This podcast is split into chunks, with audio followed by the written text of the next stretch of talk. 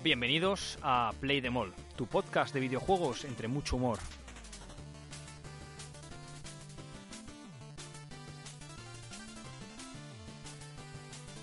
Buenos días, buenos, buenas tardes y buenas noches. Hola a todos, hola Iván, hola Oscar, bienvenidos a un nuevo programa, nueva emisión, cuarta semana. ¿Qué tal? Pues muy bien, qué, qué entusiasmo, ¿no? Para, para empezar, Dani, por favor. Es que hoy he desayunado muy bien. Oscar, ¿qué tal? ¿Qué tal la semana? Hasta las narices de trabajar, tío. Muy bien, muy bien. Oscar viene para neutralizar el, Sí. el buen rollo. Yo vengo, yo Sí, vengo de la, vacaciones. la verdad que sí, esta semana muy jodida. Yo vengo de vacaciones, he vuelto hace unas horas y aquí estoy dando el callo a tope, con la cope. ¿Qué te ha pasado la nieve, Iván? Eh, nos hemos caído, nos ha atrapado el hielo, nos han multado, nos ha pasado de todo, ha estado muy bien. Quien quiera un resumen estará por redes sociales. Muy bien, muy bien. ¿Qué, qué tal? ¿Habéis podido jugar algo? Oscar, ¿has podido jugar algo esta semana? Poquito, un poquito al, al juego de los alemanes. Tu juego. Y ahora me he echado una partidilla al Monster Hunter. Al, al último. Monster Al de la Play, sí. Iván, Yo estoy terminando Kingdom Hearts Dread of Distance, que es- lo tengo, no me faltarán mucho, muchas horas, como 10 o 20. He terminado Pokémon, me falta Mewtwo, spoiler, y, y ya está. Bueno, sí, un poquito a nota friki del día. Me he enganchado al Tetris, tío. Es peligroso, ¿eh? Yo solo te enseño esto. Hostia, o sea, me- acaba de enseñar una, su funda es de Tetris, el de, del móvil. Es muy peligroso. ¿qué Tetris? ¿El nuevo Tetris este que han sacado que es como súper futurista de la hostia? y No, tal, o sea, eh, súper gracioso, porque yo suelo echar un Candy Crush de vez en cuando cuando estoy en el Facebook y tal. Y se me acabaron las vidas y me apareció una ventana del Tetris y yo, voy a echarme un Tetris, echarme unas líneas. Y estaba con los colegas hablando por Discord mientras ellos jugaban al LOL, que yo sudo bastante últimamente. Y me puse a jugar al Tetris y acabé como una hora y pico jugando al Tetris. Es lo que tiene.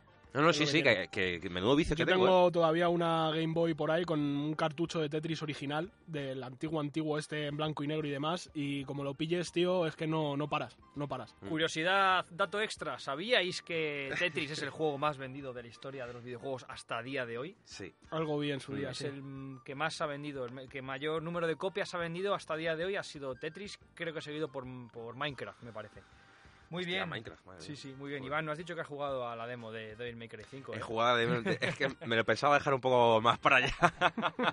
Muy contento. Luego, sí, después de la nueva sección a lo mejor digo alguna cosilla. Buah, nueva sección, hay nueva sección. Hay nueva sección. Muy bien. Muy bien.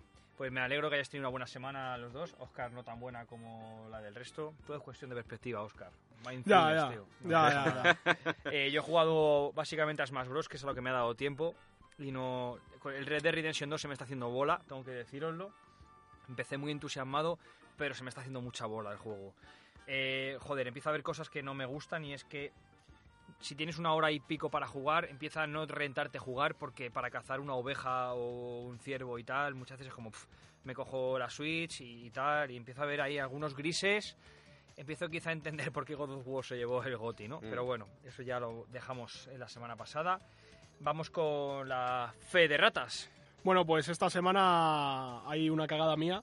La semana pasada dije que el juego nuevo de los creadores de Ark, Atlas, iba a tener un mapa de 14.000 veces el tamaño de- del mapa de Ark y no son 14.000, son 1.400.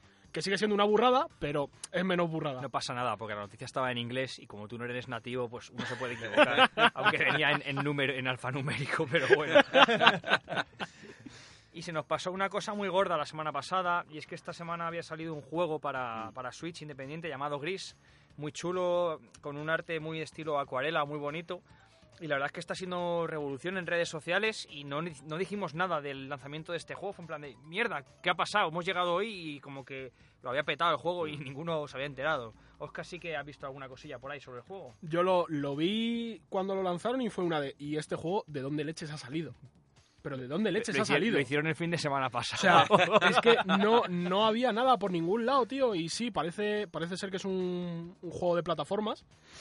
Eh, hecho todo el arte gráfico parece estar hecho por acuarelas, luego animadas y demás. Y he visto poquito y la verdad que lo poquito que he visto es un juego muy, muy vistoso, muy pintón. Y a la gente le está gustando mucho.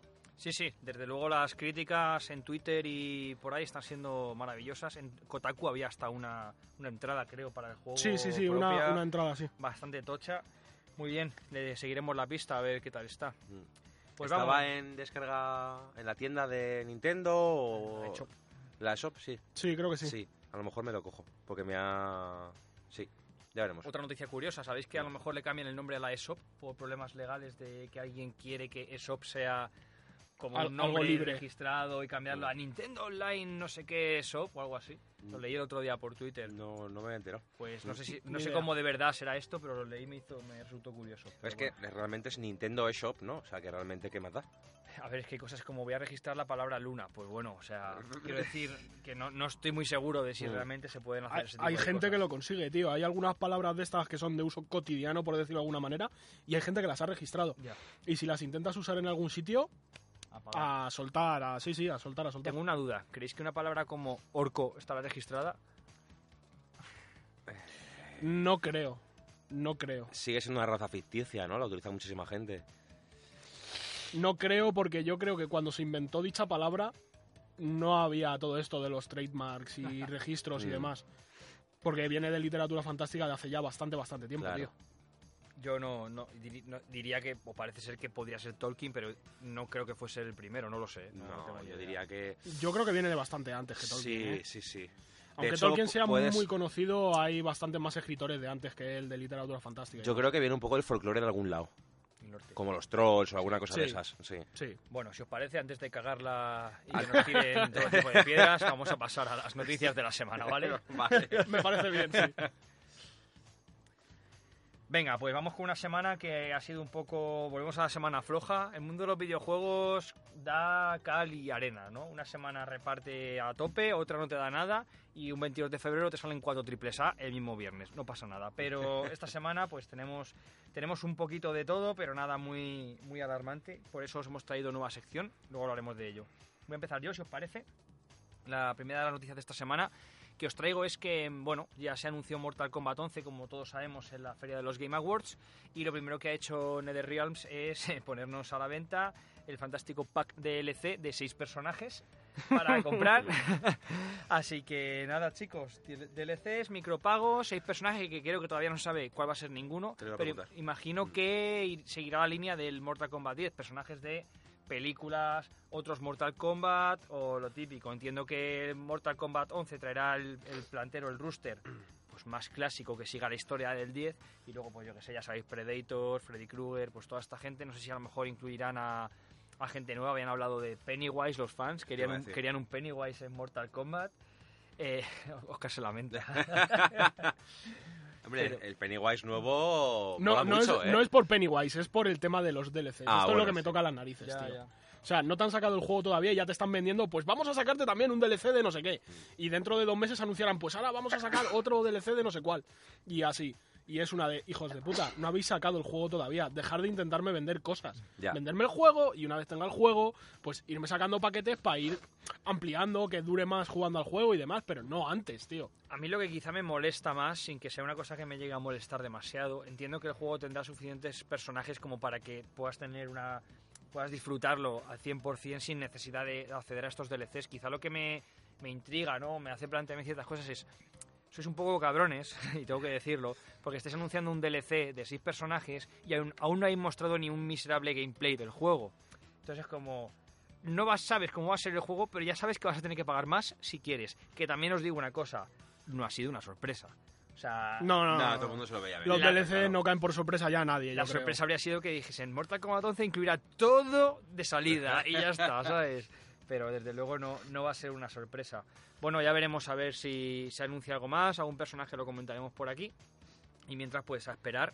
Yo supongo que me haré con el juego, pero supongo que haré como con el X. Me esperaré a que salga una edición GOTI un año, año y medio después a, a 20 euros Mm. con todos los personajes y, y para adelante con eso. Porque al final son juegos que, que juego de manera casual, entonces no, no me, tampoco me interesa pillármelo el día de salida. De hecho, es lo que hicimos tú y yo en el Mortal Kombat 10. Sí, Pillamos sí. la última edición. la Mm. XL yo la pillé justo en la, en la Store. Muy bien, muy bien. Pues nada.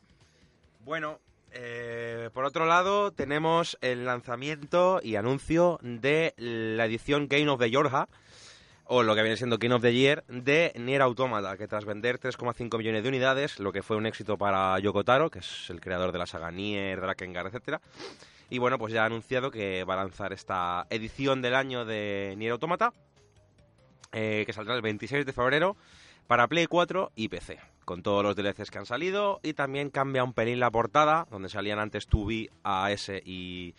¡Ay! Se me ha ido el nombre, y 9S. Eh, fe de ratas, porque creo que he liado en alguna, pero bueno, eh, luego me fijaré. Eh, salen en vez de con los ojos vendados, salen con los ojos sin vendar. No tengo mucha idea sobre Nier Automata, pero el otro día estuve leyendo por Twitter, creo que el cambio de portada era algo que el, que el propio director del juego como que había hecho hincapié en que quería mostrar algo diferente con esta nueva portada.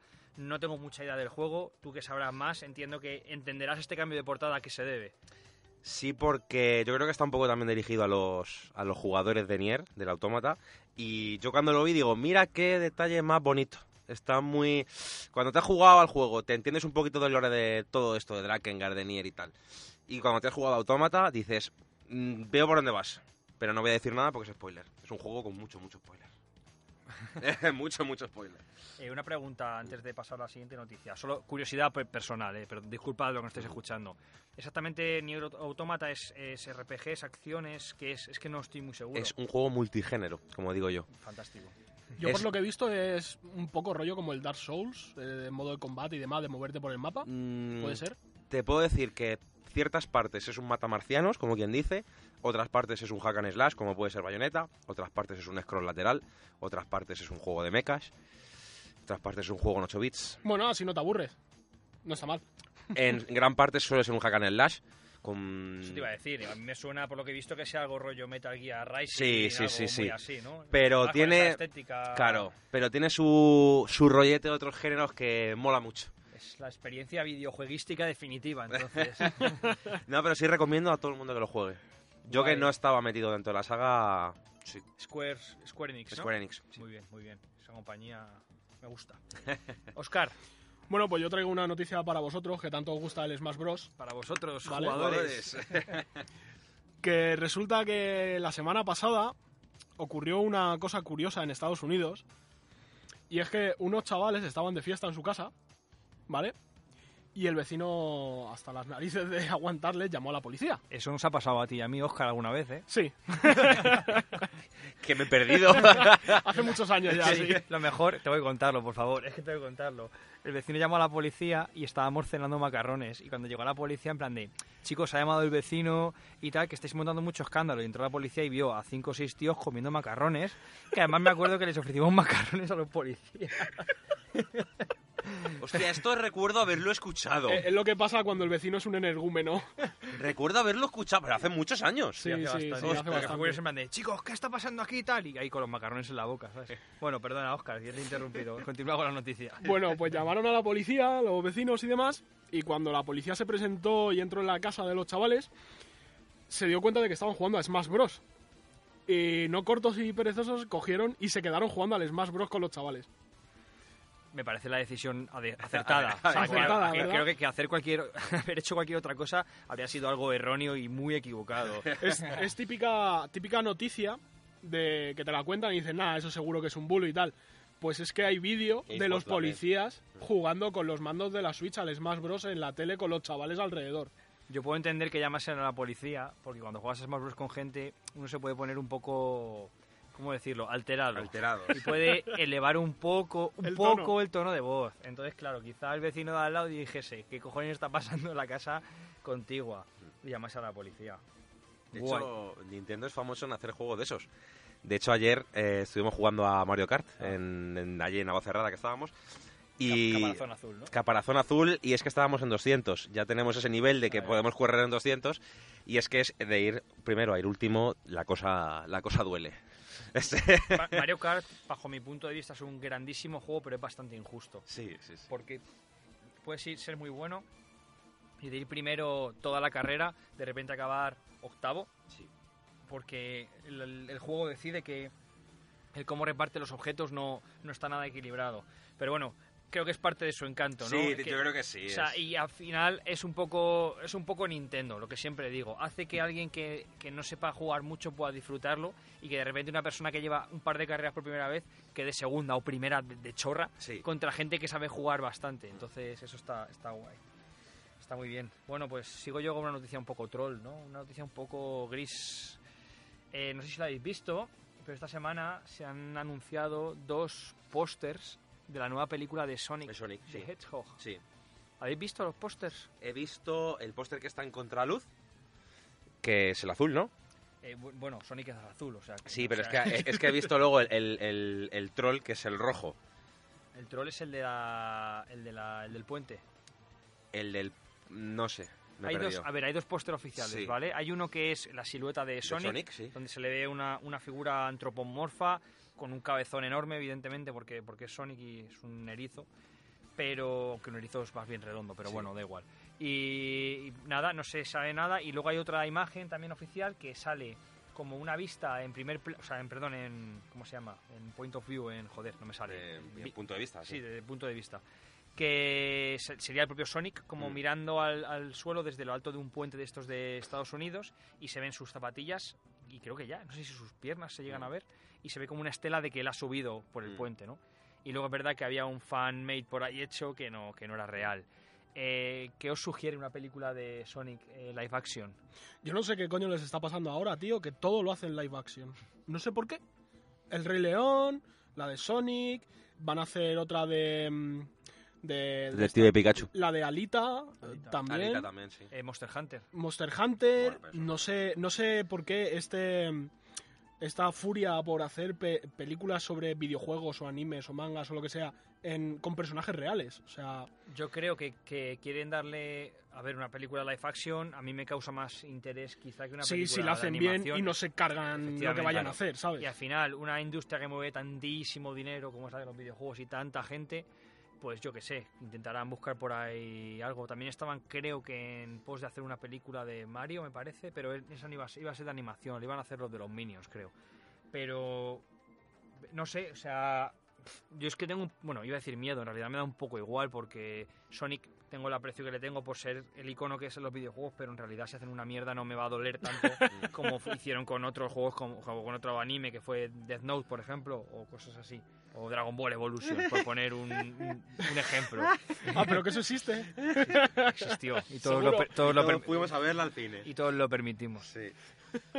Ay, Dios mío. Y sin embargo, mientras que con Detective Pikachu, no sé por qué motivo, tengo buenas Mola, sí, sensaciones. tiene buena pinta, sí. De hecho, de- lo que es Pikachu en sí no me gusta nada, pero la escena con Mr. Mime me pareció genial, la que Mm. sale en el tráiler, ¿no? A mí me da la sensación de que va a ser una peli un poco troll como Ted, la del osito este de peluche, tío. A mí me hizo mucha gracia. Me, me da la sensación de que como ahora está tan de moda el rollito de Deadpool y todo esto Mm. así en plan de, de- de rango R, de este de Mm. películas y tal, yo creo que la van a hacer un poco tirando por ahí, no tan exagerada para que la pueda ver todo el mundo, pero un poquillo así de... No Yo- sé, Yo he de decir que ver a un Pokémon en real life es algo que llevaba queriendo desde niño.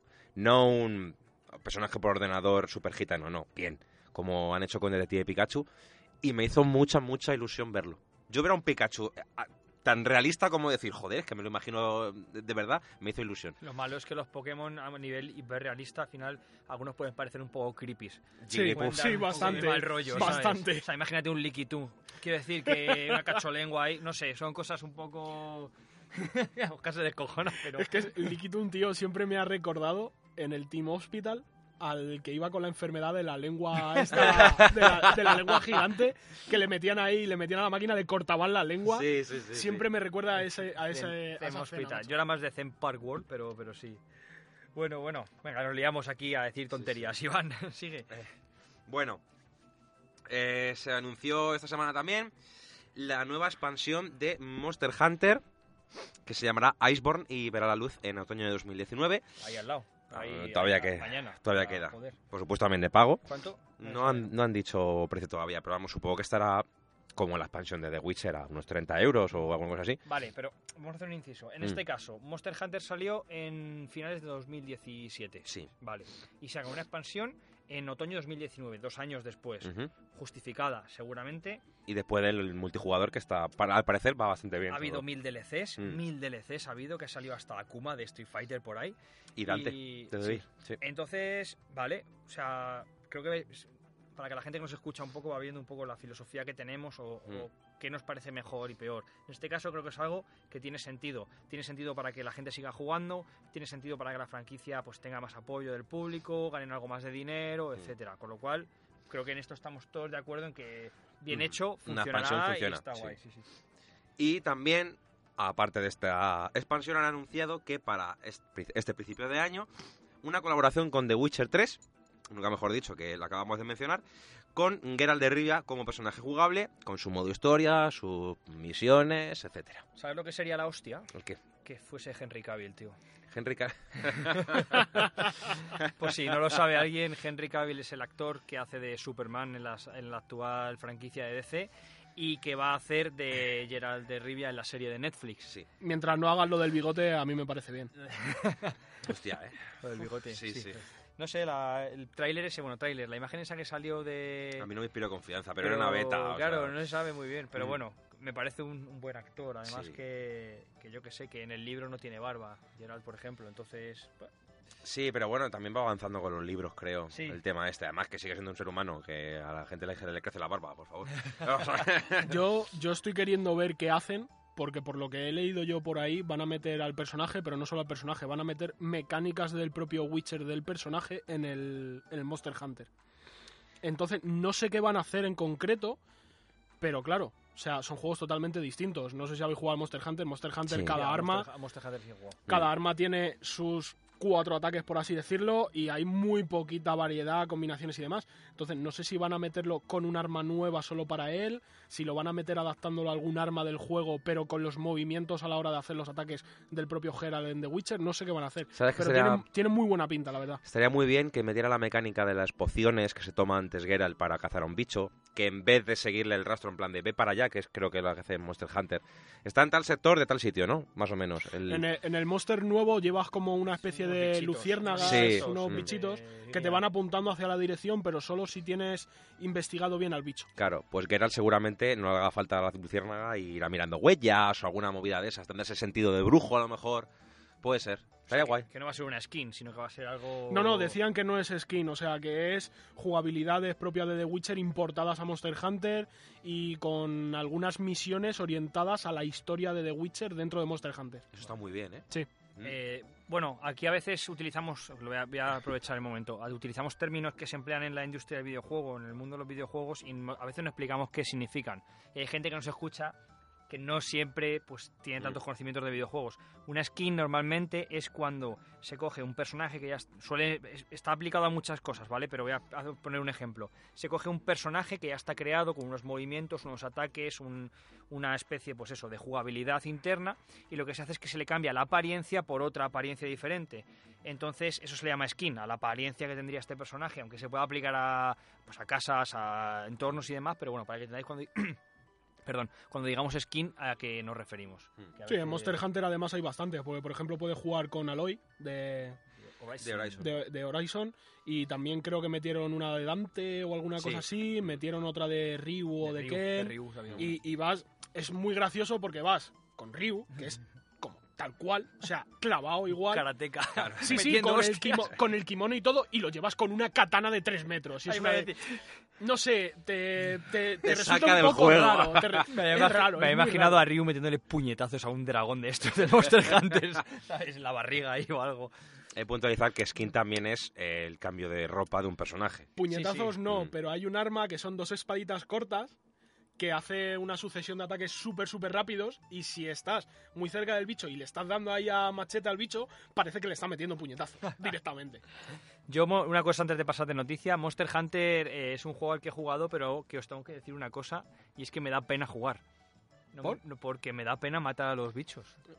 O sea, Hay, algún, hay algunos que, que son, sí, tienen cierta Monos. simpatía, me son da bastante pena, curiosos. tienes que ir ahí a su guarida, reventarle, además que no le matas y ya, o sea, es como que le, como que le vas cada vez dejando más jodido, le ves ahí hecho polvo, que no puede ni andar, hecho una mierda, y al final te lo cargas, y es como, pero ¿por qué si estaba ahí? No, no estaba haciendo nada. Lo puedes nadie". capturar, lo puedes capturar. Sí, sí, pero que me da. Joder, que es una chorrada, que es un videojuego, pero que me da penilla ir ahí a reventarle porque sí, porque no está atacando la ciudad, ni está comiéndose al ganado. De... No, no, está ahí en su guarida tranquilamente, durmiendo, ¿sabes? O tiene crías a veces, es como un drama ahí familiar de la hostia. Bueno, Oscar, continúa. Por animalismo.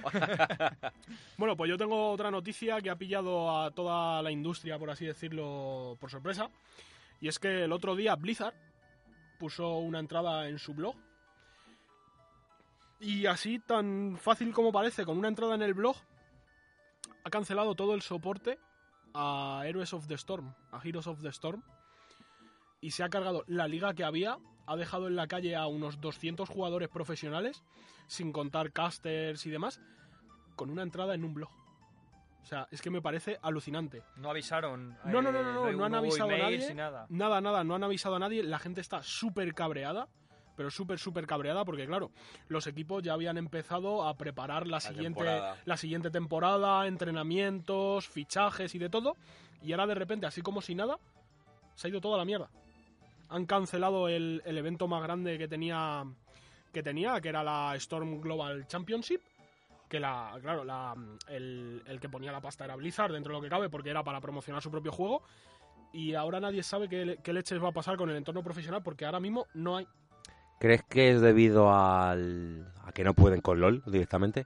Claro. A ver, a ver. Y que tienen Overwatch. O sea, ti- Overwatch está muy bien ahora quiero mismo. decir que tienes una copia de LOL que no le hace competencia y tienes Overwatch que te va medio bien. Pues El- unificas esfuerzos hacia una dirección. Yo creo que tiene sentido. El juego, el juego este salió al principio de toda la, la explosión esta de los MOBAs.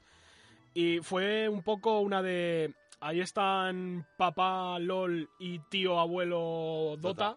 Mm. Y yo soy el primito pequeño de. Hola, venir a jugar conmigo, ¿sabes?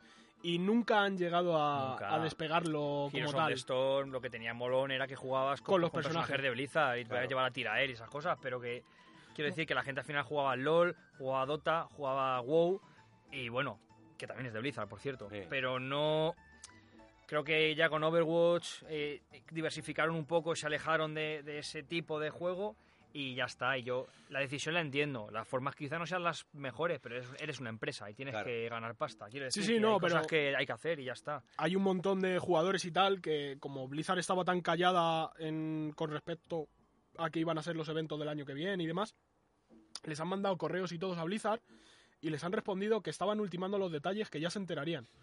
Y se han enterado todos de que se han quedado sin trabajo por una entrada en un blog, tío. Ya, eso es una mierda. Es- Eso sí está mal hecho. Vamos, o sea, me parece una cagada brutal.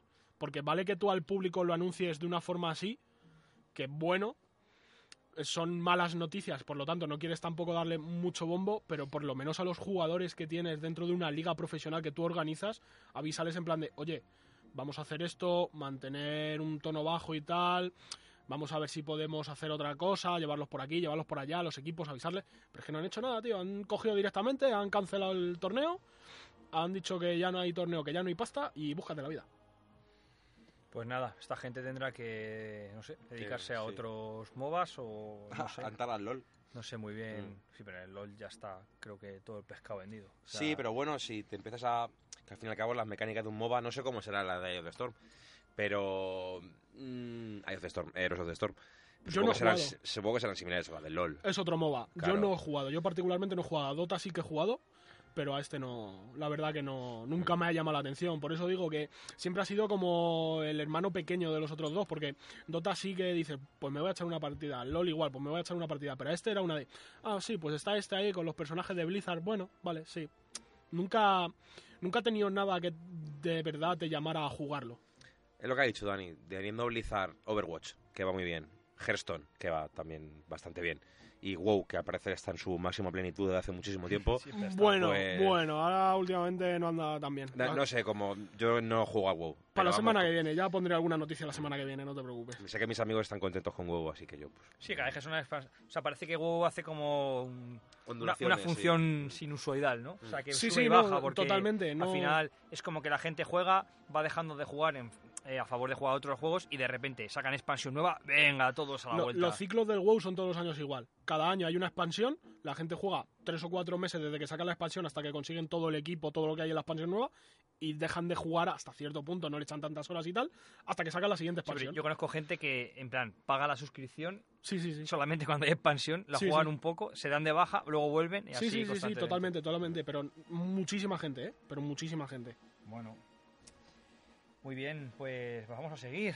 que tenemos, tenemos todavía alguna noticia más. Al final sí que tenemos bastantes cosas. Sí, sí, sí. Oscar, cuéntanos qué ha pasado con Epic Games, que no deja de traer sorpresas. Y primero abrió, abrió la Epic Store, que por cierto no hay mejor nombre, que ya Mm. decía Iván la semana pasada para Sí. una tienda. Mm. Abrió la Epic Store para, no creo que fuese para hacer la competencia a Valve, pero lo está consiguiendo. Eh, de repente, otra vez, ha dado un puño, ha puesto el puño encima de la mesa. Y cuéntanos qué, qué se ha anunciado esta semana. Pues, por así decirlo, van a, van a empezar a forzar que haya crossplay entre, entre plataformas. Explica Vale. un poco qué es el crossplay, para que lo sepa la gente que no esté tan acostumbrada a estos términos. A ver, hasta ahora, hasta ahora relativamente, las compañías son muy recelosas de permitir que, que lo- la gente que juega con la Play pueda jugar con gente que juega con Xbox o con PC o con Switch, por así decirlo, ¿vale? Porque no quieren fomentar la venta de, otra, de otros terminales, quieren fomentar la venta del suyo. Entonces siempre han, siempre han estado ahí, no es que es muy difícil técnicamente, no es que no sé qué. Siempre han tenido muchos problemas con esto. ¿Qué pasa? Que el año, el año pasado o el anterior, creo que fue en 2016, un fallo de configuración hizo que, creo que fue en el, en el juego este de coches, ahora se me ha ido el nombre, Rocket League. en el Rocket League Sí, jugaran todos los jugadores entre ellos, de todas las plataformas, por un error de configuración. Y claro, a raíz de ahí ya no han podido seguir enarbolando la esta de no, es que es difícil configurarlo. Es mentira, es muy fácil configurarlo, porque además a ellos, a la hora de desarrollar los juegos, les viene bien hacerlos que sean compatibles entre ellos, porque así no tienen que utilizar eh, cosas específicas de ordenador, solo de ordenador o solo de Play, a la hora de hacer todos los protocolos de red y todo esto. Usan una genérica y eso luego, si tú lo configuras, te permite jugar entre plataformas. ¿Qué pasa? Que nunca han querido. Sobre todo PlayStation y Nintendo han sido muy recelosas. Yo, lo, por lo que sé, eh, PlayStation tiene motivos obvios y lógicos, incluso si lo piensas un poco. PlayStation es la, o Sony, mejor dicho, es la compañía que más eh, número de consolas tiene en el mercado, o sea, en el mercado, perdón, eh, vendidas. Creo que son cerca de 70 millones, si no recuerdo mal. Y supera con muchísimo a Xbox y a, y a Switch. Empecé, una vez más, no me meto. Cuatro. Y- de Play 4. Play 4, sí, sí. Y entiendo que, que- que no quieran crossplay porque, joder, eh, fuerzan a la gente, ¿no? O sea, por ejemplo, Iván no tiene consola. Y se va a Por comprar eso, una. por eso no lo habilitan, Claro. precisamente. Iván se quiere comprar una consola y, y- y tal, y es como, no, es que eh, estadísticamente la mayor parte de la población por estadística va a tener una, una Sony PlayStation 4, con lo cual, si quieres jugar con tus amigos a Fortnite, Call of Duty o FIFA, te fuerzan, porque si a ti como usuario te da igual la consola porque quieres jugar a esos juegos que son multiplataforma, buscas aquella consola que tenga más gente. Por eso Sony, como ha dicho Oscar, eh, está muy en contra, o siempre ha estado muy en contra del crossplay. Y Nintendo, como va su puta bola, pues supongo que también. El, el problema se les plantea ahora. Porque ahora, con todo el cambio de dinámica que ha dado Xbox, por ejemplo, Xbox cada vez más fuerza, bueno, fuerza, está integrando lo que viene a ser Windows dentro de la plataforma de Xbox, por así decirlo. Entonces, yo ahora mismo en mi casa, que tengo una 360, la 3 no, la, la One, y tengo un Windows 10, yo puedo coger en mi ordenador, encenderlo, conectarlo a mi consola y ponerme a jugar en el ordenador al juego de la consola.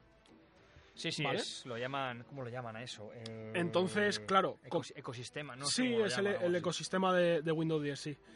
La, la cosa es que como poco a poco han empezado a meter la pata ahí, ahora ya están forzando a Sony a que lo habilite también, porque ahora ya no es que no lo habiliten y te jodes, ahora es que no lo habilitan y la gente se queja. Se queja porque quiere jugar con sus colegas y están hasta las narices de que les obliguen a comprar una consola para jugar con sus colegas. De hecho, los primeros que dieron el, el paso fueron Nintendo y, y Microsoft, eh, habilitando crossplay para Fortnite, si no recuerdo mal, entre Nintendo Switch y Xbox. Sí, fueron de, lo- de los primeros juegos que habilitaron, ya no solo para Fortnite, eh, antes creo que fue Rocket League. Rocket Puede League ser. Sí, empezaron... Rocket League empezó primero. Con. Rocket League eh, ha sido de los primeros que han aceptado, por así decirlo, empezar a poner crossplay entre plataformas. Y cuéntanos entonces, ¿qué ha hecho Epic Games? Y bueno, Epic ahora ha cogido y ha dicho que, que bueno, que esto no puede seguir así y que va a ser beneficioso para la industria y los desarrolladores que todos los jugadores puedan jugar con cualquier plataforma los juegos. Vale que se pueda pensar que es un poco putada para una empresa en concreto, pero lo que viene a ser todo, todo el conjunto de, de las plataformas es bueno. Sí, lo que quieres decir es que una, una empresa particular puede verse, pues a lo mejor Un desfavorecida poco por esto, perjudicada, un poco tampoco... pero que lo- la industria gana. como-. Exactamente, que la, la industria evoluciona y gana. Entonces van, por si la gente no lo sabe, eh, Epic son la gente que está detrás del Unreal Engine, que es uno de los motores gráficos que se usa para, para crear videojuegos más grandes que hay, junto con Unity. Unity es software libre, eh, Unreal no. Entonces Unreal Engine ahora han dicho que van a empezar a hacer integración de Unity, por así decirlo, y van a empezar a sacar herramientas que permitan que ambos motores trabajen juntos, se puedan comunicar entre ellos y tal, como un poquito a, a liberar un poquito el Unreal Engine. Y de esta forma esperan que los juegos empiecen a ser más compatibles entre plataformas y las compañías empiecen a habilitar el crossplay entre, entre plataformas como tal. Y esto van a empezarlo ya directamente el año que viene. Pues parece que de nuevo, después de sacar Fortnite y volver a todo el mundo loco, ahora cogen y, de- y sacan esta, o quieren mejorar esta herramienta para obligar a las empresas a, a- a poner el crossplay en sus, en sus juegos y que todo el mundo pueda jugar, tenga la plataforma que tenga. ¿Qué os parece esto a vosotros? A mí me gusta. Bien, Ya está. Oscar. A, a mí me pare- a mí me parece muy acertado, la verdad. Muy acertado que empiecen a habilitar el crossplay entre plataformas porque en realidad es... Antes te forzaban a comprar de una plataforma... A ver, forzar. Una consola te la compras si quieres, es tu dinero, vale. Pero si tú estabas con un grupo de colegas que todos tenían Play y tú tenías Xbox, Te jodías. era, eras el, el repudiado del grupo, Sí. por así decirlo, Ah. porque tenías la Xbox esa de mierda que nadie podía jugar contigo, ¿sabes? A mí me pasaba con Nintendo. Yo tenía 64 y el resto de la gente tenía la Play 2.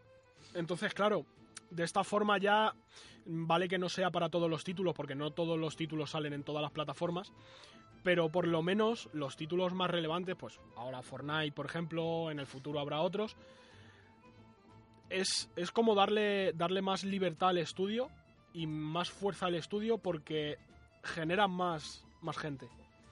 La verdad es que Fortnite ha sido, creo que, bueno, aparte de Rocket League, ha sido el primer juego en... Vale, digamos que ha sido el que más... Sí, el que más peso ha tenido. Bombo se le ha Sí, dado El porque... PUBG también tenía, ¿no? Antes de... ¿No? No, pa- para empezar, porque, porque PUBG ha salido para Play 4 este mes, con lo cual antes no. Y, no y solo estaba en Microsoft. ¿Pero no estaba en Xbox también? Claro. Es Ah, que bueno, claro, era- nah, era- tontería, no he Xbox y nada. PC... Sí, claro, sí, o sea, yo, sí, cierto. yo, yo la verdad es que una de las cosas que suelo tomar es como que exclusivo, aunque sea PC y Xbox, sigue siendo exclusivo de entorno Sí, sí, Microsoft, sí, sí. ¿vale? Sí. No, PUBG no, pero igual ahora sí que lo hacen con todo esto. Pero la cosa es que Fortnite salió primero eh, X- eh, Xbox y Nintendo, móviles y tal, bueno, todo Sí. este rollo, no estaba, y en Play aparte, ¿no? Y Xbox y Nintendo pues firmaron el crossplay. Mm. Y entonces la gente miró a Sony en plan de, Sony, Microsoft y Nintendo están haciendo migas, eh, ¿qué tienes que decir? Y Sony decía, no, porque claro, es que compromete la seguridad de los usuarios y no sé qué y tal. Y de hecho, el, ¿cómo se llama el de, el de Microsoft? Phil Spencer Sí. fue en plan de, chavales, aquí estáis esperando. Y parece que al final Sony se tuvo que bajar los pantalones y decir, venga, Fortnite para todos. Porque es que era absurdo, era absurdo, un juego free to play, no. ¿Qué pasa? Que Epic Games sigue con lo suyo y veremos si en el futuro podemos jugar todos al Worms en todas las plataformas. De hecho, no es, no es ninguna locura lo que acabo de decir, ¿eh? Ya, ya. Para nada, vamos. El, el problema del crossplay sobre todo está con la diferencia de jugabilidad en cuanto al ordenador con teclado y ratón y las consolas con mando. Había un algoritmo que... eh, Creo que tú el matchmaking lo puedes configurar para jugar solamente Sí, con gente sí. de una plataforma. Sí, sí, lo puedes configurar, pero no me refiero a eso, me refiero a que otra de las estas que han estado siempre diciendo para no habilitar esto es que la, la gente que juega en ordenador tiene mucha ventaja sobre todo en shooters, Sí. Claro. porque es en Sí, sí, sí, shooters, lógicamente. Mm. o sea, jugar con un mando hay gente muy buena jugando Pero con mando. Nadie con mando nunca puede igualar a uno muy bueno con ratón y Eh, teclado. creo.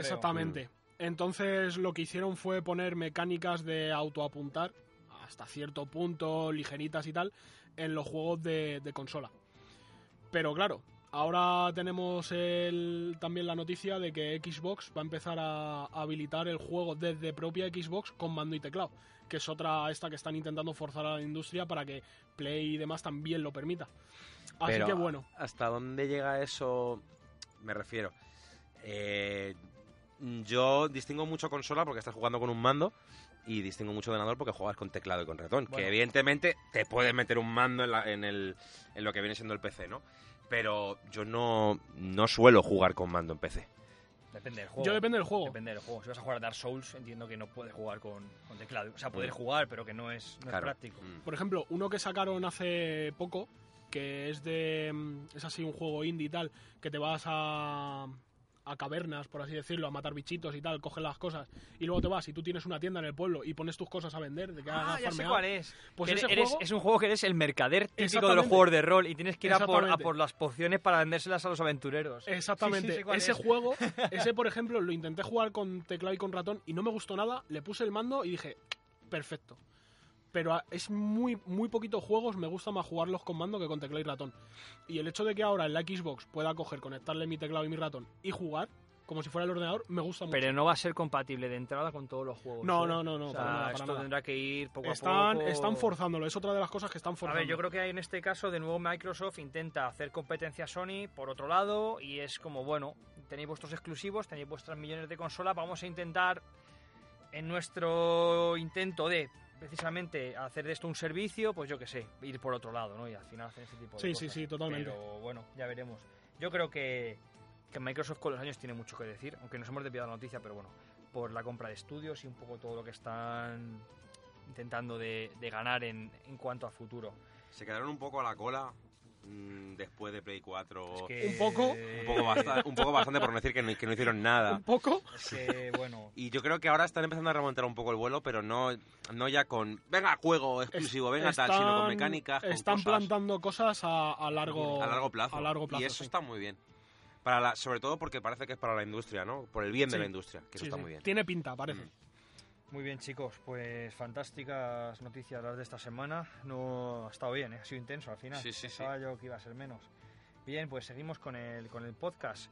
Eh, vamos a introducir la nueva sección, creo que ya hablamos un día de ella. Eh, pero antes, se me había olvidado una noticia, una triste noticia además. Y es que esta semana Axel Springer, que es una editorial que distribuye revistas eh, físicas en España, ha anunciado el cierre de la revista Nintendo, revista de las pocas que iban quedando de acerca del mundo de los videojuegos, centrada evidentemente por su nombre en Nintendo.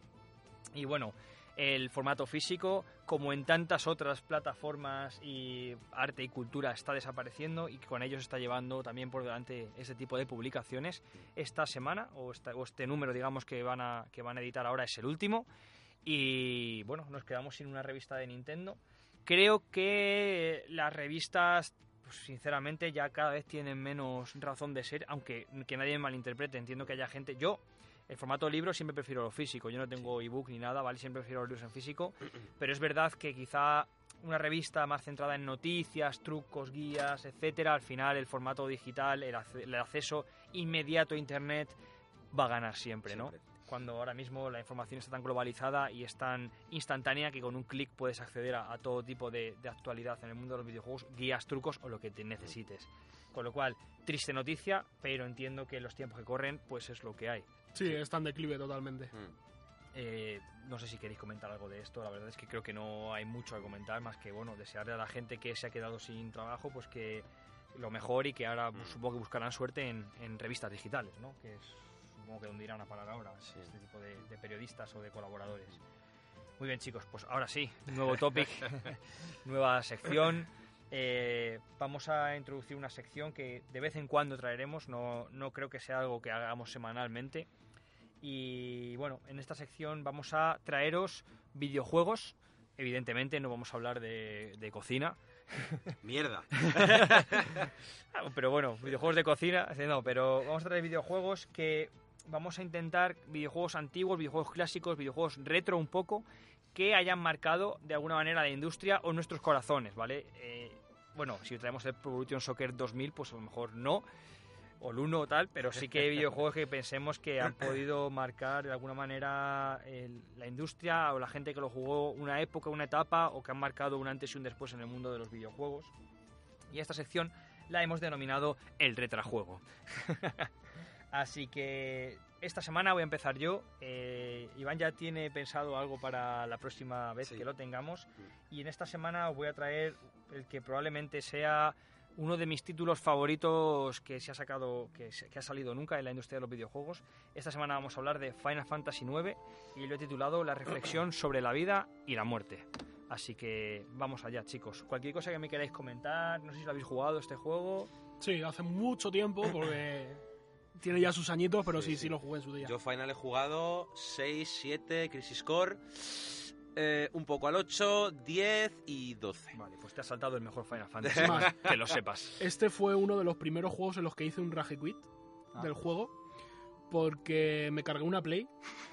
Joder, Vale. pues sí que fue un rage quit, pero violento, ¿eh? Me, me cargué una Play, pero no es que solo me cargase la Play, es que me cargué, no me preguntes cómo, la memory card y perdí la partida guardada Y ya dijiste, no juego más, No. evidentemente. y me cabreé porque a uno de los caballeros que sale en el juego, al, al caballero caballero, este gordaco grande, Steiner, se Steiner, Steiner, grande le coño. puse un nombre que me encantaba y cuando me cargué la consola se me olvidó y me pasé meses intentando acordarme del maldito nombre y al final lo volví a jugar sin ponerle ningún nombre ni nada, también cabreado por no acordarme del nombre. ¿Te has llegado a acordar del nombre, del nombre alguna vez en tu vida? después? No. Nunca. No, no, no, qué va, tío, qué va, qué va, se me olvidó totalmente, macho. Qué putada. Bueno, chicos, pues os cuento un poquito de Final Fantasy IX para vosotros, que habéis jugado poco o nada, y para sobre todo para los oyentes que no conozcan este juego, y los que sí, pues para que lo rememoren un poco con nosotros. Y aparte he traído un poco más del juego, curiosidades, un poco qué marcó en, en su momento, ¿no? Y, y qué significó para, para la industria. Bueno, Final Fantasy IX pues es un videojuego de rol, es un JRPG sacado por la compañía Squaresoft. Ahora Squaresoft se ha convertido en Square Enix, pero entonces era Squaresoft y salió en el año 2000. Fue el último videojuego de la saga Final Fantasy que salió en PlayStation porque PlayStation 2 estaba a la vuelta de la esquina y fue dirigido por el creador de la saga Final Fantasy que es Hironobu Sakaguchi. Bien, este juego es el favorito del, director de la saga. Dice que, o al menos hasta entonces lo era y lo habrá sido mucho tiempo después, porque, bueno, este juego lo hizo él eh, queriendo volver a los inicios de lo que era la saga Final Fantasy. Habéis dicho que habéis jugado al 7 y al 8. Sabréis los dos que Final Fantasy 7 y 8 están basados en una época más moderna, con, Sí. digamos, no steampunk, pero bueno, algo más futurista incluso a veces. Sí, vas con tu coche por ahí, sí. Claro, y en, pero Final Fantasy tradicionalmente había sido un juego de rol medieval, con la historia, pues el típico rol del personaje caballero, mago, curandero, ladrón, etcétera. Vuelve un poco la estética del, del Final Fantasy VI, quizá, ¿no? Sí, es más medieval, pero con algún toque mecha Hombre, por ahí. Pero no, no, en el, en el 9 no tienes, no hay robots como tal. Mm. El 6 quizás sea todavía un poco más moderno. Yo creo que vuelve a mucho antes. Mm. Estamos hablando de Final Fantasy 1, 2, 3, ¿vale? Este tipo de Final Fantasy. Y es un juego que aunque inicialmente tú lo ves como muy infantil, luego hablaré un poco de la trama y de la, y de la jugabilidad, es un juego que es súper chungo, súper crudo, ¿vale? Tiene una temática súper oscura. Y es que este juego trata sobre la muerte. Pero no trata sobre la muerte en plan de, pues de la muerte, de como que alguien se muera, ¿no? Trata sobre eh, la reflexión o la introspección de un ser humano y cómo reacciona ante la muerte, ante su propia muerte, ante la condición humana de que todos vamos a morir o ante la muerte de un familiar o un ser querido. Ese es el fundamento que, en el que se basa todo este juego, envuelto en un cuento, en un cuento medieval. Y para mí es como, ¡buah! O sea, es una pasada, porque tú cuando empiezas a jugar y no conoces nada del juego, pues dices, bueno, pues un juego de rol, de fantasía medieval, ¿no? Vas con tu caballero, con tu mago, tal, ahí a tope. Y hasta que no va avanzando el juego y vas viendo cosas, vas diciendo, hostia, esto, hostia, qué chungo, ¿no? Este momento, qué dramático es esto, cómo me rompe esto. Veníamos de unas risas y de repente te encuentras con una escena que dices, buf, ¿qué está pasando? Y te rompe mucho. Y el final del juego, pues es sencillamente increíble, ¿no? Como todos los Final Fantasy. Evidentemente, y de nuevo, como todos los Final Fantasy, tiene un poco de idas de olla. de cambios de guion ahí un poco raros y tal, pero bueno. Así que pues voy a hablaros un poquito de, de lo que es el juego más, más en detalle. Final Fantasy IX, eh, como ya os he dicho, es una historia medieval, de fantasía medieval, en la que empezamos con un grupo de ladrones que va en un barco volador, que, ve, que ahí aparece nuestro protagonista llamado Gitan, y bueno, uno piensa que va a ser pues el típico juego de aventuras donde un grupo de, de héroes tiene que salvar el mundo, ¿no? Y sí, es así. es lo de siempre. Pero ya os digo, esto solamente es un envoltorio para todo el rollo metafísico y más filosófico que hay detrás del juego. El juego eh, es un juego en el que, bueno, como en todos los Final Fantasy ya venían arrastrando cosas del 7 y del 8, hay guerras entre ciudades, hay demonios, hay dioses, bueno, pues es un poco la, mecánica. No me voy a meter mucho en la trama del juego porque no, no es algo que me interese contar y que además si vais a jugar prefiero que lo, que lo viváis por vosotros mismos. Pero ya entrando en- un poco en la jugabilidad, es el típico JRPG por turnos. En este caso, vosotros que habéis jugado también lo recordaréis, en el 7 y en el 8 veníamos de eh, combates de tres personajes, donde teníamos a tres personajes por turnos, teníamos que ir escogiendo cómo atacaban y demás. En el 9 vuelven a los cuatro personajes por batalla, cosa que cogen de los antiguos Final Fantasy. Y aquí ya empiezo a meter alguna curiosidad. Esto es porque el 7 y el 8 intentaron ir tan al límite con los gráficos y con la potencia de la consola que solo permitía el juego tener a tres personajes en tu bando luchando, porque no era capaz de cargar tantos polígonos y demás. En el 9, como digamos que hicieron un paso atrás en lo que serían los gráficos, haciendo personajes que se llamaban Super Deformed, que es que son como caricaturas, son personajes con el cuerpo pequeño y la cabeza un poco más grande y demás, les permitía a nivel de rendimiento tener a cuatro personajes en pantalla, con eso volvieron los, los cuatro personajes, ¿no? El- luego es un juego de rol, pues con niveles, con habilidades, pero a diferencia de otros Final Fantasy, en este juego las habilidades se encuentran en las armas. Tienes que equipar a los personajes con diferentes armas y con esto desbloqueas habilidades. Habilidades que tienes que ir aprendiendo y subiendo de nivel, con lo cual el juego te plantea a lo largo de su, de su duración dilemas como ¿qué hago si me encuentro un arma? La empiezo a mejorar y empiezo a aprender habilidades. Y me encuentro un arma más poderosa con habilidades nuevas, ¿qué hago? ¿Termino de perfeccionar las habilidades del arma que tenía más débil? ¿O paso de este arma, pierdo las habilidades porque no las he aprendido al completo y me cojo una más fuerte? Pues te, te planteaba ese tipo de, de retos y de decisiones que la verdad es que le aportaban un, un toque. Porque, por ejemplo, en el 7 y en el 8 tienes que extraer, en el 7 mejor dicho, tienes que extraer materias. materias, Sí. y Sí. demás y bueno cambian un poco este este digamos esta mecánica no luego más cositas de este juego como todos los Final Fantasy tenemos un minijuego dentro del propio juego al que todos muchas veces alguno le ha echado hasta más horas que hasta la, hasta la propia historia no en el 7 teníamos ah qué era no me acuerdo La Iván. carrera de Chocobos. la carrera de chocobos en el 8 teníamos cartas Ujú. en el 9 volvemos a tener cartas pero de otra de otra manera de- No me hables de las cartas, por favor. son pero son juegos de cartas muy muy diferentes Eh, no me hables de esas cartas, por favor. O sea, ahí los fans hicieron un juego aparte solo para que pudiera jugar las partidas de cartas, De cartas. de dentro de los Final Fantasy, el Tetramaster se el. Tetramaster. Y hace un par de añitos me dio la nostalgia, intenté volver a jugar y se había ido toda la mierda, era casi imposible pillarlo por ahí. Le pusieron servidores para jugar con otros jugadores y no funcionaban. Bueno, una decepción un poco bastante grande, pero me encantaba jugar. O sea, te puedo decir que me habré pasado más horas jugando con los personajes a las cartas dentro del Sí, juego sí, pasa- eso que, que haciendo otras cosas dentro del juego. Conozco gente que, por ejemplo, en el Final Fantasy X ha jugado, ha jugado yo. más horas de Blitzball, que era el, el juego secundario que había, que era como una especie de fútbol acuático raro, que, de, que jugando la historia de Final Fantasy X. Pero yo qué sé. Yo en el Blitzball, a ver, he de decir que los controles eran muy toscos, que era todo un poquito raro, ¿no? Era raro. Pero una vez le pillabas el truco, era muy divertido. Cuando empezabas a fichar, era la hostia. Cuando empezabas a entrenar a los jugadores también era increíble. Y molaba mucho, era muy, muy divertido. Y tenías que jugar al Blitzball para sacarte el último arma de Waka. Sí, la bola esa. La bola de pinchos, Bola, aquella, sí. Los chuts. Mm. Pues sí, sí. Pues en este caso, en el Final Fantasy IX, teníamos un juego de cartas que ya ha comentado Oscar Tetramaster. Eh, los autores del juego querían hacer un juego que no fuese excesivamente complicado, ya que veníamos de. Bueno, los Final Fantasy son juegos que no han sido muy difíciles si has sabido entender sus mecánicas y romper el juego.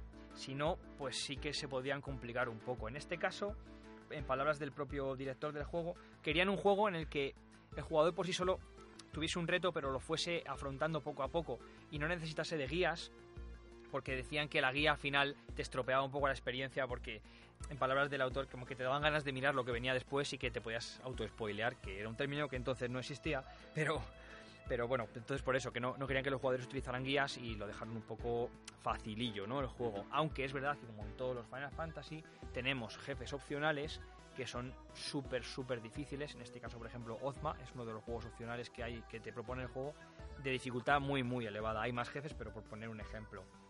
Eh, sigo con detalles de este juego y uno de los que siempre me gusta más analizar en, en todos los juegos y es la música. La música, una vez más, estuvo por- compuesta por Nobuo Uematsu, que ha sido uno de los principales compositores en la saga de Final Fantasy. Y aunque Oscar no está de acuerdo conmigo, para mí es uno de los mejores compositores de historia de los videojuegos, ¿vale? No digo que sea el mejor, ni muchísimo menos, pero sí que es uno de los mejores y creo que es uno de los que más ha influido, no porque sea uno de los mejores, sino porque por la fama de las sagas en las que ha trabajado ha sido capaz de llegar a muchísima gente y de hacer temas que a día de hoy son absolutos himnos o iconos de los juegos que, que, los que ha participado, ¿no?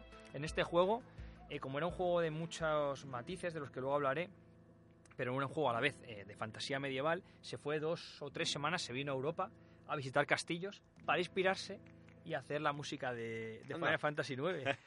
Entonces, por ejemplo, hay un tema que si lo habéis jugado lo reconoceréis al principio del juego que se llama Vamos a la flamenco, creo. Es un tema de flamenco compuesto por un japonés que estuvo tres semanas en Europa e hizo un tema flamenco para, para este videojuego. Como dato, eh, a los nipones les gusta mucho la cultura española. Sí, sí. Y de hecho hay escuelas de flamenco allí, de baile y toda la pesca. O sea que a lo mejor en aquel entonces, en el año 2000, no estaba tan arraigado nuestra cultura allí, pero tiene sentido. Puede ser, ya os digo, es uno de los primeros temas con los que te presenta el juego y dices, hostia, ¿y esto? Y es, es genial. Deciros que este Final Fantasy se compusieron más de 140 temas musicales que están metidos en, en el juego. Se descartaron algunos otros. Hay temas de jazz, hay temas de flamenco, temas de rock y sobre todo muchísima música folclórica o tradicional o que puede estar inspirada en lo que se piensa que podría ser música medieval con instrumentos pues dulzainas, eh, laudes, guitarras acústicas y demás que dan ese, ese, ese, ese toque ¿no? antiguo. Y tengo que destacar un tema que es el más conocido, que es You Are Not Alone. Es un tema que suena casi al final del juego, en un momento emotivo y bastante pues límite, ¿no? De esos que estás ahí con el corazón en vilo, en plan de "Ah, ¿qué va a pasar? Y suena este tema y buah, es, es sencillamente genial. Creo que la banda sonora de este juego es perfecta, tal y como está compuesta para este juego. Y no en vano Nobuo dice que es una de sus bandas sonoras que ha compuesto favoritas. Y este hombre ha hecho mucha Mucho. música, ¿eh? mucha música. Entonces, bueno, yo que soy un enfermo, pues a veces me pongo música de Final Fantasy IX en el trabajo tal, o para, para escuchar música, en vez de ponerme música comercial, lo que sea, me pongo música de videojuegos y siempre hay alguna pieza de, de este juego. Es decir, que cuando yo programo en mi trabajo, me pongo bandas sonoras de videojuegos Sí, de fondo. Genial. Y en este término sé que Oscar, por ejemplo, conoce bastantes más compositores que, que Iván y que yo creo, pero debes darme la razón en que desde luego no, no es. O sea, es alguien importante y que, y que esta banda sonora no es cualquier cosa, precisamente. Es, es algo que está, está muy bien hecho y muy, muy estudiado.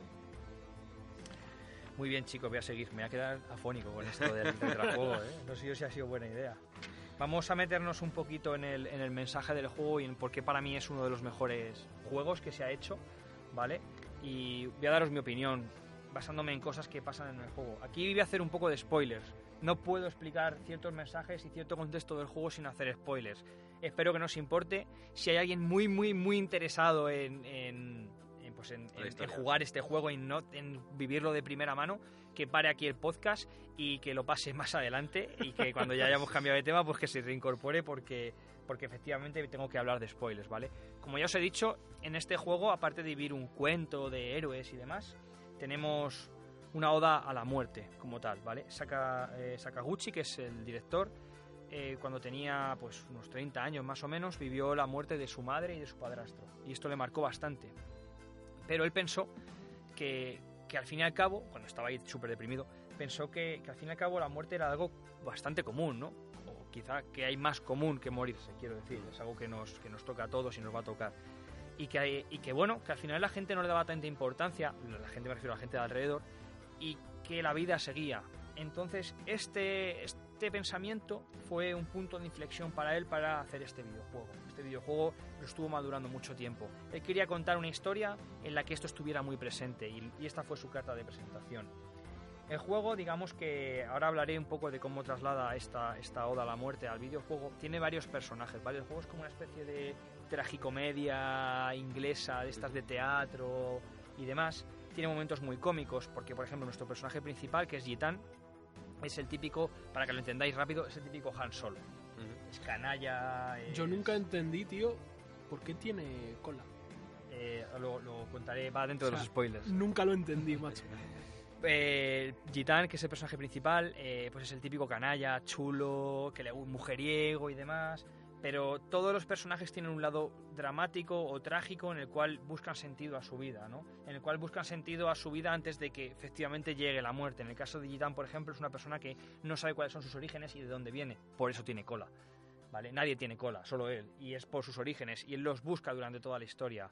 La protagonista, que es la princesa Garnet, en realidad es un poco princesa Leia, porque es huérfana y la adopta la realeza de un país del juego y demás. Es una, una chica que lo mismo, no sabe cuáles son sus orígenes, no sabe muy bien para qué está en este mundo, pero sabe que tiene un buen propósito y lo anda buscando. Steiner, que es el caballero del que hablaba Oscar, es otro de esos personajes que pone un punto cómico al juego y es, por ejemplo, eh, un personaje en el que es muy tonto, ¿vale? Es como muy torpón, muy tal, es como muy... Pero en realidad lo que te están mostrando es un personaje que es fiel a sus convicciones. Es un personaje con muchos valores muy fuertes y en un momento del juego se le presenta el dilema de ¿qué hacer? ¿Hago caso al corazón o hago caso al cerebro? Es decir, ¿qué hago? ¿Sigo mis valores? ¿Sigo lo que, por lo que he jurado defender? ¿O voy y tomo la decisión contraria de voy a hacer lo que creo que es correcto, ¿no? Ya os digo, es un constante toma y daca de comedia y, y, y alguna moraleja, alguna metáfora, constante, constantemente. Esto se hace también en varios Final Fantasy, no digo que esto sea exclusiva de este, pero quiero hacer mucha hincapié en que es un juego que, que yo sé que de entrada parece muy infantil, por los gráficos, por las Sí, por los personajes colores, que parece, parecen tal. niños y tal. Es sí. eso, pero es un juego que según vas avanzando dices, joder, es que te vas encariñando con todos. Cada personaje tiene una personalidad brutal, brutal. Quina, por ejemplo, que hablábamos antes, Oscar y yo de ella, es un personaje como una especie de sapo gigante con una lengua súper larga que está obsesionada con comer. En este caso, este personaje lo único que hace, sí que es cierto, es aportarle un toque de comedia a toda esta tragedia tan chunga que os digo, el juego es, pues eso, tragedia tras tragedia.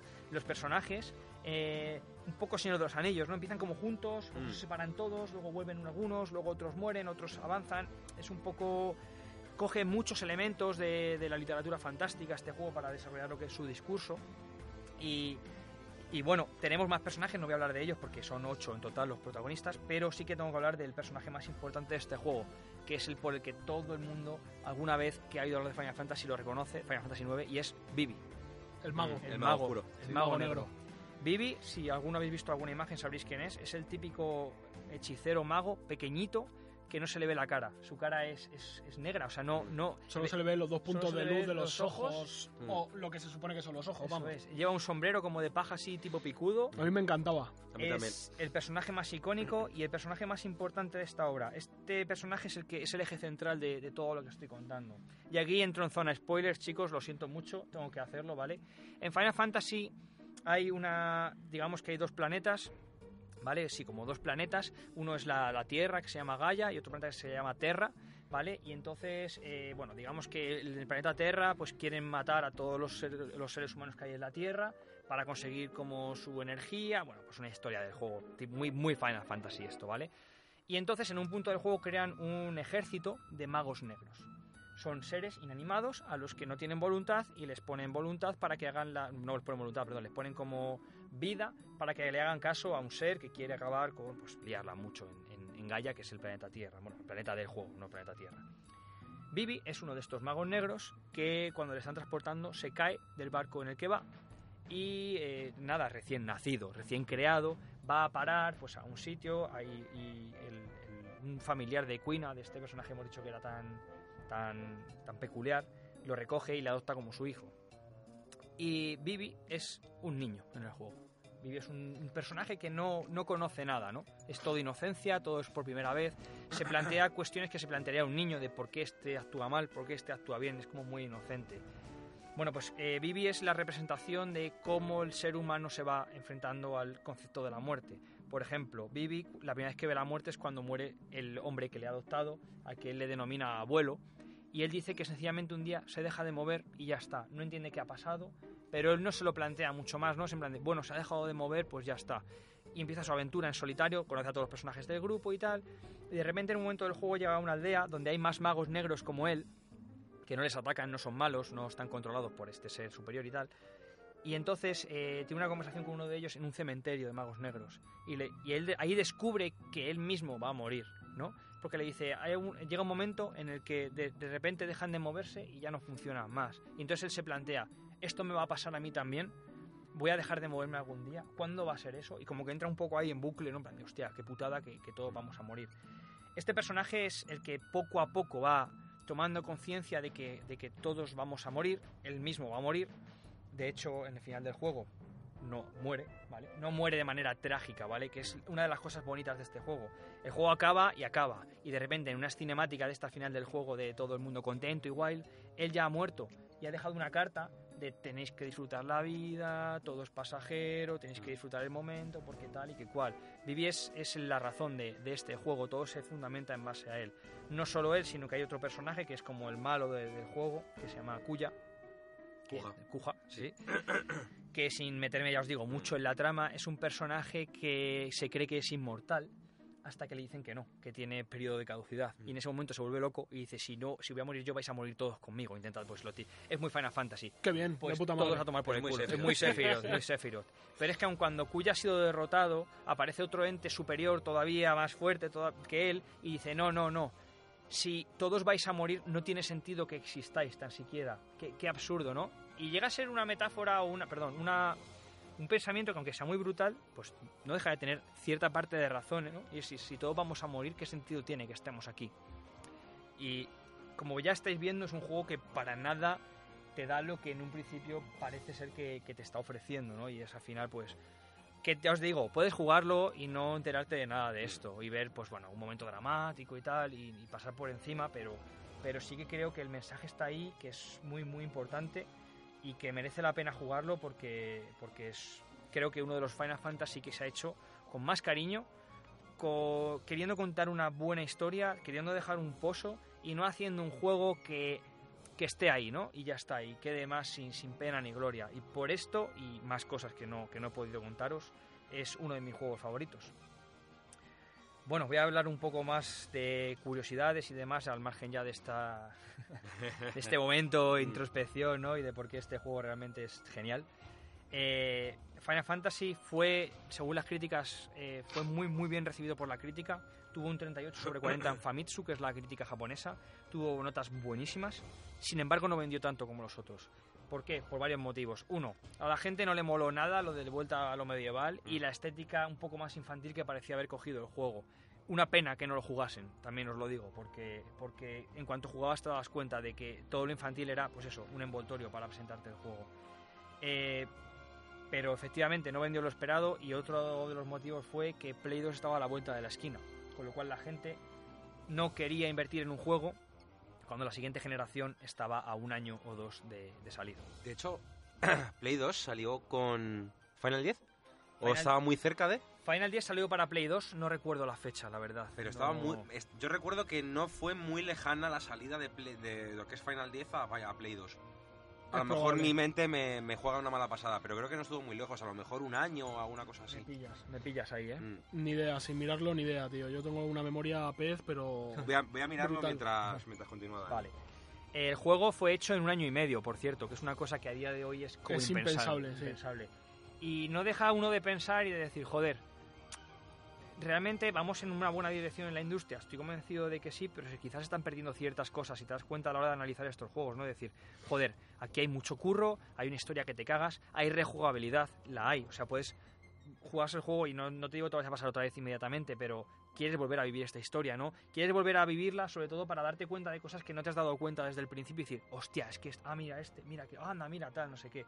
Típicas cosas que te dan la, la rejugabilidad y pues hoy día, por ejemplo, hacer un juego en este tiempo es, es impensable.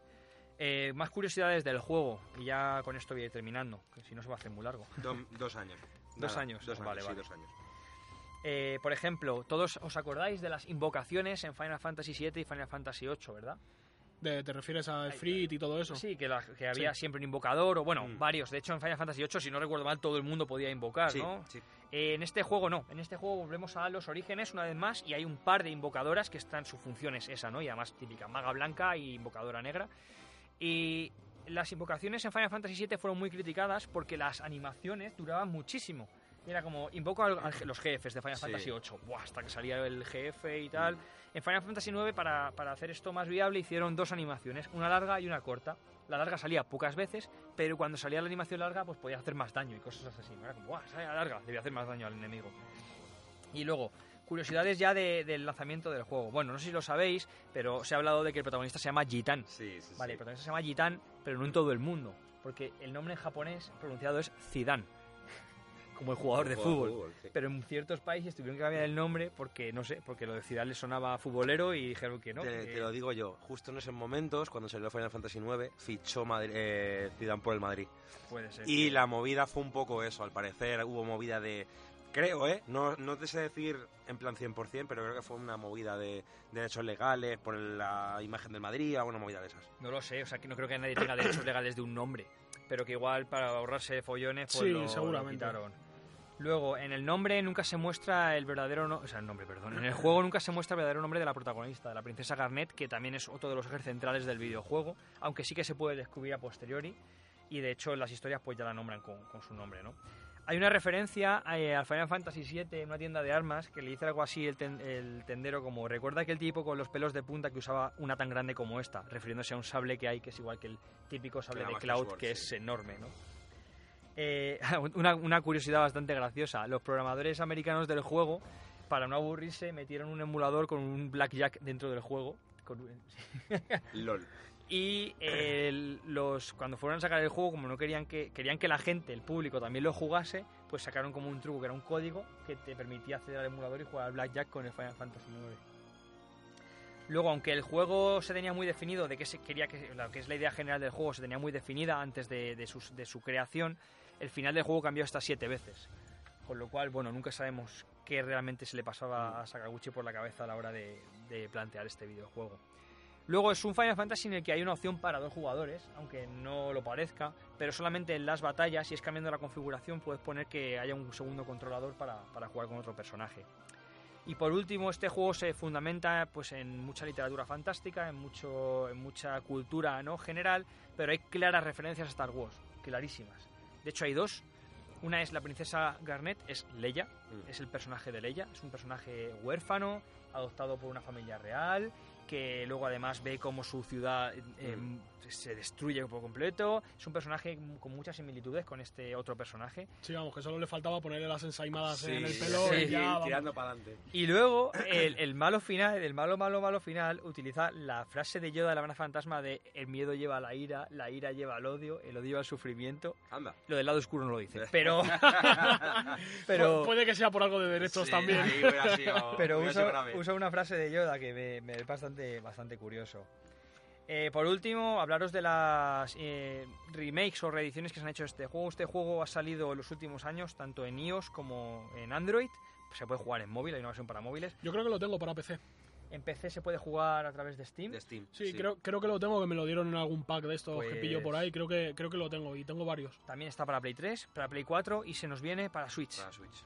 Eh, los nuevos, las nuevas revisiones de este juego lo que han hecho es que, bueno, voy a contar otra curiosidad que aunque es de Final Fantasy VIII nos viene bien, no sé si lo sabéis, Square Enix perdió el, el código El ROM, ¿no? fuente, Sí. el código, no, el ROM no, el código fuente. Mm. El ROM le tienen porque tú puedes jugar, lo que han Sí. perdido es el código fuente de Final Fantasy VIII. Es bastante frecuente que le pase esto a las compañías, macho. Pues creo que del 9 también lo perdieron, pero no todo, y tiraron como de versiones que tenían de pruebas y demás. Entonces Final Fantasy 9 cuando se ha hecho la reedición esta, Mm.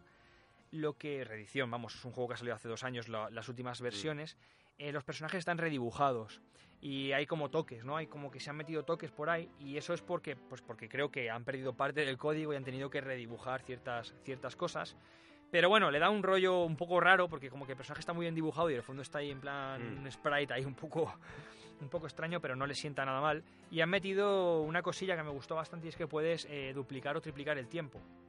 Los RPGs son juegos, sobre todo los antiguos, que son lentos, las Mm. conversaciones son escritas y salen escritas en la pantalla muy poco a poco y demás. Claro, sí. Y ahora con esto, como le puedes dar como más velocidad, Mm. pues si quieres volver a rejugar, pero no tirarte ahí 400 horas, pues le puedes dar y vas un poquito más, más rápido.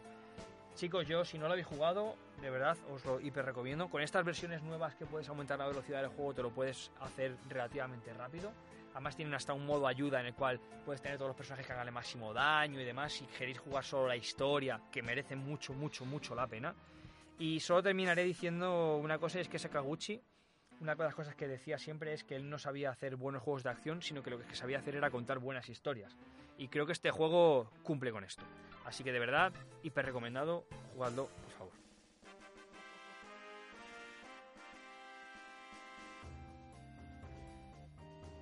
Puede, puede que me lo instale para jugar a las cartas. Yo me lo pillaré para, para Switch, seguramente. Para Switch. Con todos estos packs que vienen ahora Pues jugalo el, jugalo el primero, por favor, porque... Es que tengo muchas ganas de rejugarme al 10, macho. Sí, pero... Es que es mi, es mi final, die- en- mi final favorito. Lo- el o 10. sea, es muy bueno, es muy bueno, pero para mí no... No, no, no llega, no llega, no llega. O sea, es, es 9, ¿vale? Y, Sí. pero este es 9,9. Mm. La de perfección no existe, ¿vale? Pero 9,9, o sea... Bueno, chicos, estoy sin voz. estoy sin voz. Has hablado un buen rato, sí, Estoy sí. sin voz. Espero que os haya resultado curioso y o entretenido, o que hayáis aprendido al menos algo de más de este La juego. verdad que me has dado ganas de volverlo a jugar. Espero que, Sinceramente. que haya sido así y, y de verdad que espero que si lo jugáis sepáis ver, y creo que lo seréis, eh, sepáis ver más allá de lo que el juego muestra a primera instancia y que veáis todo lo que contiene detrás, que es muy, muy, muy, muy bonito y muy bueno. Así que nada, vamos con los juegos de la semana. Se me ha pasado a decir Ah, perdona. Se me ha pasado a decir antes, pero es que me he perdido y no sé dónde lo tengo. Justo cuando estábamos hablando he dicho, no, mm, he dicho esto, pero ahora mismo se me acaba de pirar, así que seguramente me vuelva dentro de un rato. Vale, si no, pues la semana Y que si viene. no, la semana que viene. ¡Ay, ya! Ya me acuerdo. Eh, antes de meternos con los juegos de la semana, se ha filtrado, ahora que estamos hablando de Square Enix, el epílogo de Kingdom Hearts 3. El Fil- final. Filtrado comillas, Vale, comillas, ¿no? espera, voy, Oh. voy a hacer una puntualización. No es que sea falta de peligro, es que, es que algún inteligente ha decidido robar, creo que son 30 o 40 copias de una fábrica Sí. y se ha dedicado a venderlas a seis semanas de que salga el juego, algún gran Correcto. iluminado. Con lo cual hay gente que tiene ya la versión definitiva sin el parche de actualización del juego y ya se lo ha pasado. Mm. Y lo está por ahí filtrando. O sea, no es que se haya filtrado, es que es mucho más gordo. Vale, es que no sabía entonces toda la información, Ah. porque es que antes de venir he visto un comunicado de Nobuo Ematsu Sí. y del... de Nobuo Ematsu, perdón, de Tetsuya Nomura. Ah, Joder, de Nomura, vaya, sí. vaya tela. Eh, diciendo que ya han encontrado al culpable, que lo van a intentar paliar, pero que a los jugadores que tengan el juego, por favor, que no filtren nada, porque quiere- todo el mundo quiere disfrutar de esto. Además de que el juego, entiendo que como todos los juegos, tendrá un mega super parche de actualización que corregirá bugs y cosas que, que, te les quede por pulir, ¿no? Y a- a mi pregunta es, ¿no tendrán esas copias algún número de serie que puedan localizar a partir de que están jugando con sus plays Si juegas offline, Si juegas offline, os van por culo. Claro, lógico. Si juegas offline, se acabó. No hay duda. Lo- localizar Nintendo- copias- Nintendo ha podido banear a gente porque, Porque se conectó al online, al claro, online y- correcto. Y, enseguida saltó. Sí. Pero si juegas offline, Si juegas online no hay manera, no hay claro. ningún Claro. tipo de problema. Claro. Pero bueno, sí, sí, o sea, no, ha sido gordo. No ha sido, sido gordo, no, ha no ha sido una cosa de. No se ha filtrado. No, no se ha filtrado. Mm. O sea, alguien ha robado Sí. unas copias y las ha vendido. Una cosa parecida le- les pasó a, a los alemanes del juego este con el que hago las traducciones y demás el año pasado, con otro título que lanzaron. Y es que a, a la gente que probamos el juego y demás nos dan unas claves beta. Y nosotros estamos debajo de un NDA, un Non-Disclosure Agreement, por el que tú no puedes decir nada del juego, ¿vale?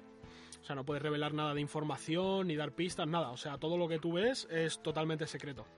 Pues un iluminado de los que se metió al programa este de beta test y demás, cogió y vendió la clave por eBay. Ah. Muy listo. Directamente la clave cuando se la dieron, en vez de meterla en su Steam y jugar, Sí. cogió y la vendió por eBay. Y le tuvo que caer un puraco guapo. Pero guapo, guapo. Tened en cuenta que cuando mandan las claves de juegos a los medios para, para que hagan críticas, reviews o primeras impresiones, siempre les dan una fecha de embargo. Claro. Y es como, como saques esto antes de la fecha de embargo, te crujimos. Además creo que hay un contrato Mm. de exclusividad. Y de Sí, sí, embargo, sí, siempre no hay contrato detrás. saltar, siempre, siempre, siempre. Está muy atado, está muy atado. Y hay muchas cagadas en referencia a esto, sobre todo con las tiendas, tiendas online y demás, de que se les escapa en algún país en el catálogo un día antes de que tal. Eso pasó. O se les cuela un por ejemplo, ratito. lo que he traído hoy, que era la noticia de Mortal Kombat. Primero se filtró que una tienda de Italia se les había colado que iba a, sal- a salir ya un DLC y ya luego lo anunciaron ellos. Que muchas veces no sabes incluso. Si lo hacen filtrar, ellos, ¿eh? sí, Sí, sí, sí. Si lo hacen ellos para, generar, generar, sí. hype y, y emoción. Guay. Pues ya sí que sí, ¿no? Ahora sí que sí. Lo del Dave McRae para la semana que viene. Venga, pues vamos con, los, vamos con los juegos de la semana. Bueno, pues tenemos Firewatch eh, el 17 de diciembre, su edición para Nintendo Switch. Firewatch es un pues un juego de iba a decir supervivencia, pero realmente no es un juego de supervivencia, es un juego que es un poquito de misterio en primera persona, eh, habla sobre un poquito la historia de un guardabosques eh, y bueno, lo que le va ocurriendo en, en dicho bosque. Tiene su pasado, sus momentos de intriga y demás. No voy a decir mucho, aunque ya haya salido hace bastante tiempo, pero bueno, ya está en Switch por fin. Bien, también sale esta semana Warhammer Vermin- Vermintide 2 para, para PC, que creo que ya ha salido en otras plataformas, si no me equivoco. Y bueno, Warhammer Vermintide 2 es un juego que viene de. es una secuela del 1, evidentemente. Es un juego que se basa en primera persona, se basa en Warhammer Fantasy, que ya no existe, por cierto. Es una, una serie de juegos de, mesa que, que ya ha cambiado. Y se basa en una parte del juego que se llama The End of Times o El fin de los tiempos, que fue, eh, digamos, la campaña que realizó Games Workshop, que es la empresa madre de, de Warhammer, para cargarse este universo y empezar con un nuevo tipo de juego de mesa.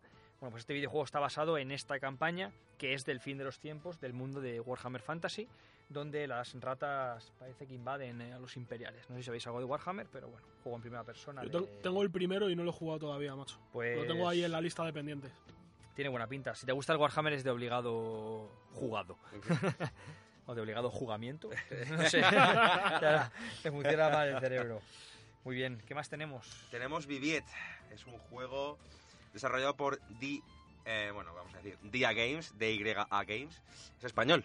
Sale el 20 de diciembre, es un juego que está, bueno, eh, ambientado en 16 bits, es un juego de terror. Y bueno, pues habla un poquito... El plot viene a venir siendo que el prota, el prota debe recordar eh, cómo ha llegado a la mansión donde transcurre el juego. Y bueno, pues eh, sale el 20 de diciembre. Tiene tres finales, así que al parecer es un juego que tendrá, supongo que decisiones o en algún momento cosas puntuales que te hagan cambiar el final. Parece que tiene muy buena pinta, por lo que he estado viendo. Guay. Seguimos. Esta semana no hay mucho AAA, casi ninguno. Warhammer Vermintide puede que sea AAA considerado, pero vamos, no hay mucho AAA y más independiente o juego no tan gordo. Eh, tenemos esta semana un juego curioso, Fitness Boxing para Switch. Ya sabéis que Switch intenta siempre implementar juegos un poquito diferentes y hacer uso de sus periféricos exclusivos, en este caso de los Joy-Con, y se han sacado un juego de boxeo, pero no es boxeo al uso de pegar a un contrincante, sino es más de boxing, de pues de típico baile de boxeo, ¿no? De típica clase, no voy a decir zumba, sino de más de boxear al ritmo de la música. Entonces tienen canciones comerciales y demás, pues sí, Lady Gaga y este tipo de, de artistas. Y con los Joy-Con te los ponen te los pones en las manos y simulando una clase de, pues esto, como de, iba a decir cómo se llama este tipo de clases de body combat o Sí. cosas así, pues es- va un poco por ese, por ese camino. Quieren un poco seguir la estela de lo que era Wii De Wii. Fit, de Wii Fit, pero con una versión más actualizada, quizá. He de decir que has jugado a un 2 Switch, No, eh, capta muy bien los movimientos de los Joy-Con y están mm, muy bien implementados dentro de esas mecánicas. O sea, me sorprende porque son como, no sé si son 20 o 30 juegos los que tiene uno o dos Switch y te capta perfectamente si está haciendo bien el movimiento o no. es una movida. En, en Smash, en Smash Bros. que sí que lo. Perdón, Smash Bros. eh, Mario Party, que sí que lo he jugado, sigue un poco también esas mecánicas y es verdad que los Joy-Con están muy bien hechos. O sea, la gente dice que Switch es cara y, y es, no es barata, ¿vale? Pero creo que es una consola que tiene una tecnología dentro bastante puntera y que por desgracia creo que la mayor parte de los desarrolladores no están sacándole partido y el potencial que realmente tienen, porque la tecnología que hay dentro de esos mandos es bastante, ¿eh? No sé si lo sabéis que el mando rojo, el Joy-Con rojo tiene hasta un, eh, un emisor de infrarrojos y todo. Es lo que tiene abajo, ¿no? Sí. sí, sí. Es que yo tengo los negros y me estoy diciendo, vale, Y el derecho o el izquierdo, el cre- derecho. Creo que pueden captar hasta imágenes, o Sí. sea, Mm. a un, a un nivel muy bajo, ¿vale? No de cámara de alta resolución, pero bueno, que joder, Que algo que, tiene. que hay tecnología dentro de, la, de esa consolita, ¿eh? que no es cualquier cosa, no es, no es una tablet gorda, o sea, Mm. es una cosa que, que tiene más de lo que pensamos. Bueno, pues el próximo 21 de diciembre también tenemos para Switch y Xbox One una especie de am, ampliación, por así decirlo, del videojuego Sundered, ¿vale? Que lo han llamado Eldritch Edition, que básicamente va a salir para estas dos consolas, pero también los jugadores que lo tengan ya para PC o PS4 van a recibir de forma gratuita con la actualización. Y va a incluir un modo cooperativo para cuatro jugadores y algunas otras novedades. Que bueno, si a alguien le gusta el juego, pues son buenas noticias. Muy bien, muy bien. Bueno, Muy bien. No, no hay mucho lanzamiento No, esta semana. No, la verdad que no, Se está la cosa un poco floja. las navidades. Navidades y A, ya... a no ser que se nos cuele otro como gris. Sí. No, Está todo vendido Eso ya, te iba, pero- a decir la misma Sí. presión, ya está. Y Nintendo ya sacó sus dos pelotazos, Sí. ya ha salido todo el mundo con lo que tenía que salir y hasta enero no creo que no veremos nada gordo. Bien, pues vamos a ir terminando con nuestros trof- trofeillos, Con ¿no? los trofeos. Los trofeos. Pues venga, vamos con los trofeos. Voy a empezar yo. Eh, sigo jugando a Smash Bros, así que tengo que traeros más cosas que me van gustando del juego. Eh, en esta ocasión voy a traer un detallito que me ha gustado mucho y es que cuando en Smash Bros juegas el modo arcade, el modo arcade se basa en una serie de seis combates con un personaje que son más o menos temáticos. Cuando te acabas este modo arcade te aparecen unos créditos. Bueno, pues estos créditos no es la típico, el típico scroll hacia abajo con los créditos saliendo y demás, sino que tu personaje con el que has jugado se monta Ah, en una especie sí. de navecilla Mm. Y es un matamarcianos en el que vas disparando a los créditos según van apareciendo y vas acumulando puntos. Según los puntos que acumules te dan más recompensas. Es la manera que tiene el modo arcade de recompensar que te lo pases, porque tú durante ese modo arcade no consigues nada. Pero cuando te pasas el modo arcade, entras en estos créditos, que es donde es el momento de conseguir los premios. Entonces, en realidad la recompensa del modo arcade viene de los créditos. Es una manera como muy inteligente y entretenida de introducirlo y que digas, joder, pues es una gilipollez, pero, pero hace gracia y dices, venga, pues estás ahí disparando a tope, ¿no? a intentar conseguir todos los puntos que puedas. Y me ha gustado bastante, la verdad. Esta mecánica viene del anterior Super Smash Bros. Que no era navecilla, era el propio personaje pegándole turrazos a todo. Y también viene del final de Nier Automata. Ah, Que sí que es con nave. Pues sea plagio o no, creo que está muy bien, muy bien implementado. Es, es ¿eh? es como dato, a lo mejor es distinto, ¿eh? Está muy bien implementado. Bien, Bueno, voy a ir yo. Y es que se me acaba de ocurrir otro. ahí. ¿A otro? Así. O sea, que traes más de Tengo- uno. Tengo dos. tengo dos. Yo tengo uno también. Bien, ¿no? bien. Bien. Voy a- iba a poner este como trofeo de plata, pero vamos a ponerlo como trofeo de rupia verde, otra vez. Trufeo. Trofeo. Los personajes de Xenoverse 2, de lo que viene siendo el, el Dragon Ball. Dragon Ball Xenoverse 2. Dragon Ball Xenoverse salió 2. hace un par de años. Correcto. Para Play 4, vale. Y bueno, ya se- ha salido en todas las plataformas, creo. sí. Eso es. Bueno, eh, se viene dando desde hace un año, sí, un año más o menos, que antes de que apareciera un personaje en el anime o en las películas, se filtraba que entraba para... Joder, pero es que yo creo que de, de salida, de salida en Xenoverse 2 ya había personajes que aún no había llegado la película y estaban apareciendo en el videojuego. ¿eh? No, pero eso era, era creo que era, creo que fue Bills y Whis, Sí. pero ya estaban anunciados como, como Vale. que iban a entrar en la peli. Pero es Vale, que esto va más allá, por ejemplo. El primer ejemplo fue con Goku con el Ultra Instinto Master, este con el pelo blanco nuevo, Sí. que no había salido todavía en el, en el anime. Había rumores de que una nueva transformación, que no sé qué hostias. Y tres días antes del capítulo, te lo cuelan en el Xenoverse 2. Y a mí me da mucha rabia. Ya. Yo que seguía el anime, pues esto. Eh, a lo que voy es que antes de que anunciaran para la nueva película de, de Dragon Ball, que ya se ha estrenado en Japón, La de Broly. la de Broly, se ha estrenado en Japón, la aparición de Gogeta, Sale Gogeta, ¿no? sale Gogeta, se filtró en el Xenoverse. ¿Gogeta es igual que el que todos recordamos o han cambiado un poco? Eh, ha cambiado un poco la paleta de colores, pero vamos que es igual. Era un chaleco negro y naranja de estos abiertos Ahora y son- pantalón blanco, Sí, ahora es negro y amarillo. amarillo. Mm. Vale. Y bueno, Mi personaje favorito de Dragon Ball, Gogeta. pues ahí lo tienes. Con Broly y con toda la pesca en la nueva película. El culturista, Broly. Y bueno, me- a ver, me gusta porque entran como personajes jugables. Yo no me los voy a comprar porque ya es un saca cuartos de la hostia. Pero me da mucha rabia que no que nos lo filtren así, que nos quiten la sorpresa. Me resulta curioso, eso que dices tienes razón y estoy Mm. de acuerdo contigo, aunque voy a, voy a cambiar un pelín del tema. eh, me resulta curioso que siga Sinoverse aguantando el, digamos, el golpe de, de Fighter Z. Es que es Curioso. totalmente distinto. Son diferentes, pero al Mm. final un fan de Dragon Ball son dos juegos de lucha basados en Dragon Ball. Son muy diferentes, eso es súper cierto. O sea, uno es ultra competitivo y el otro es un juego más casual, yo creo. Claro, por eso. Pero no sé, es raro, ¿no? Y yo tengo el Xenoverse 2 y la verdad es que he jugado, jugué en su momento mucho, pero enseguida me cansé, ¿no? Es un juego que me, Mm. que me llenase, que me llegase muy, muy adentro. Pero bueno, bien, bien, bien. Oscar, a ver qué, qué nos traes. Pues bueno, yo como todas las semanas Trofeo parece, parece que seguimos y vengo con otro trofeo ratilla Fallout del día. y es que en una de las últimas actualizaciones del juego, la, la gente que hace data mining, ¿vale? Que cogen los archivos del juego, los intentan decompilar para ver qué hay escrito dentro, por así decirlo, de forma rápida, ha encontrado que está Bethesda intentando meter en el juego las lunchboxes, que no sé si alguien ha jugado a Fallout Shelter, son las tarteras en las que te Eso iba a decir lunch de comer. Sí, eh, sí, sí, sí, sí. Son tarteras, tío, son tarteras. O sea, tú juegas a Fallout Shelter y que es el juego para móviles de Fallout y tal. Y hay unas tarteras que son el objeto de pago, por así decirlo, como si fuera una loot box, que te van dando pues objetos específicos, dinero, cosas, cosas que, que te vienen bien para la partida, ¿vale?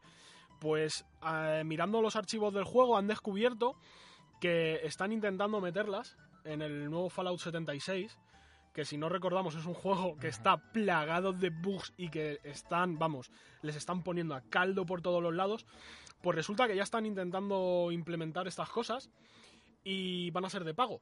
Porque al, al hacer el, al sacar todos los datos y todo esto de las carpetas del juego, eh, Bethesda, por lo visto, siempre les pone a todas las cosas que van a la tienda de Atoms, que es la moneda de dinero real, por así decirlo, de Fallout 76, les pone el prefijo ATX.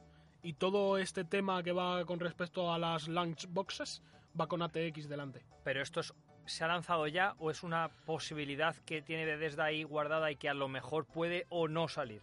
A ver, esto se ha lanzado y no, o sea, ya está en los ficheros del juego como tal que tiene la gente, pero no está implementado, no está habilitado dentro O sea, del juego como quiero tal. decir, por ejemplo, voy a poner un ejemplo, Battlefront 2, entiendo que tendría lo mismo, pero Electronic Arts, debido a todo lo bien que lo hizo, irónicamente, tuvo que dar un paso atrás y desactivar toda la, todos los micropagos del juego, ¿no? Exactamente, Entonces, quiero decir. Bethesda tiene intenciones La de hacerlo. infraestructura ya está dentro Claro, del juego. O sea, tiene intención de hacerlo, pero todavía no lo ha hecho. Con lo Exactamente. cual, esto podría, podría ser una, una preventiva, ¿no? eso Un- es, A eso ver, es. o sea, todos alerta. Es más, el usuario que lo ha filtrado, por así decirlo, pone no hay necesidad de alarmarse todavía, pero que sepáis que está esto ya en el juego. Vale, es más algo preventivo. Claro. de puede pasar esto y es una mierda, pero bueno. hasta- Otra, otra de las cosas que, que ha cabreado mucho a la gente es que parece ser que dentro de los efectos que hay en estas, en estas loot boxes de pago, eh, podrían entrar modificaciones de daño para tu personaje, Uf, pay to win. eh, Uh. modificaciones de capacidad de carga, que es una de las quejas más Ah. gordas que ha tenido el juego y que Bethesda ha Espera, capacidad de doblado. ca- de, carga del juego, de carga del personaje. De, de carga del personaje, Ah, sí. vale, vale, de digo, no he entendido. Capacidad de carga en el juego. Por eso vienen las habilidades. eh, Según más fuerza tengas, más puedes cargar. Sí, y. Según, o, según más dinero tengas, Ah. más puedes cargar. Exactamente, exactamente. Y luego otra, otra de las cosas que ha sorprendido mucho a la gente son las cartas de perk, ¿vale? Que en el Fallout 76 tiene el sistema de habilidades, por así decirlo. Cada X niveles que tú subes te dan una carta de perk que puedes elegir, que es un sistema que siempre ha tenido, bueno, siempre, que llevan teniendo los Fallout desde hace bastante tiempo y que en este a la gente como que no influye mucho, pues resulta que parece ser las cartas de perk en un primer momento estaban pensadas para ser un objeto de pago. Y esto que está empezando a salir a la luz ahora eh, está cabreando mucho más a la gente.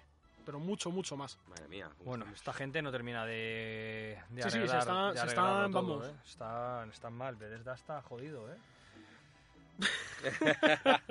o sea, no sé. Se lo no- merecen. No sé muy bien, muy bien a qué aspira esta gente, pero bueno. Bueno, voy a seguir yo con una cosita un poco mala, esta vez sí para Smash Bros. de nuevo, pero una cosa que no me ha gustado mucho.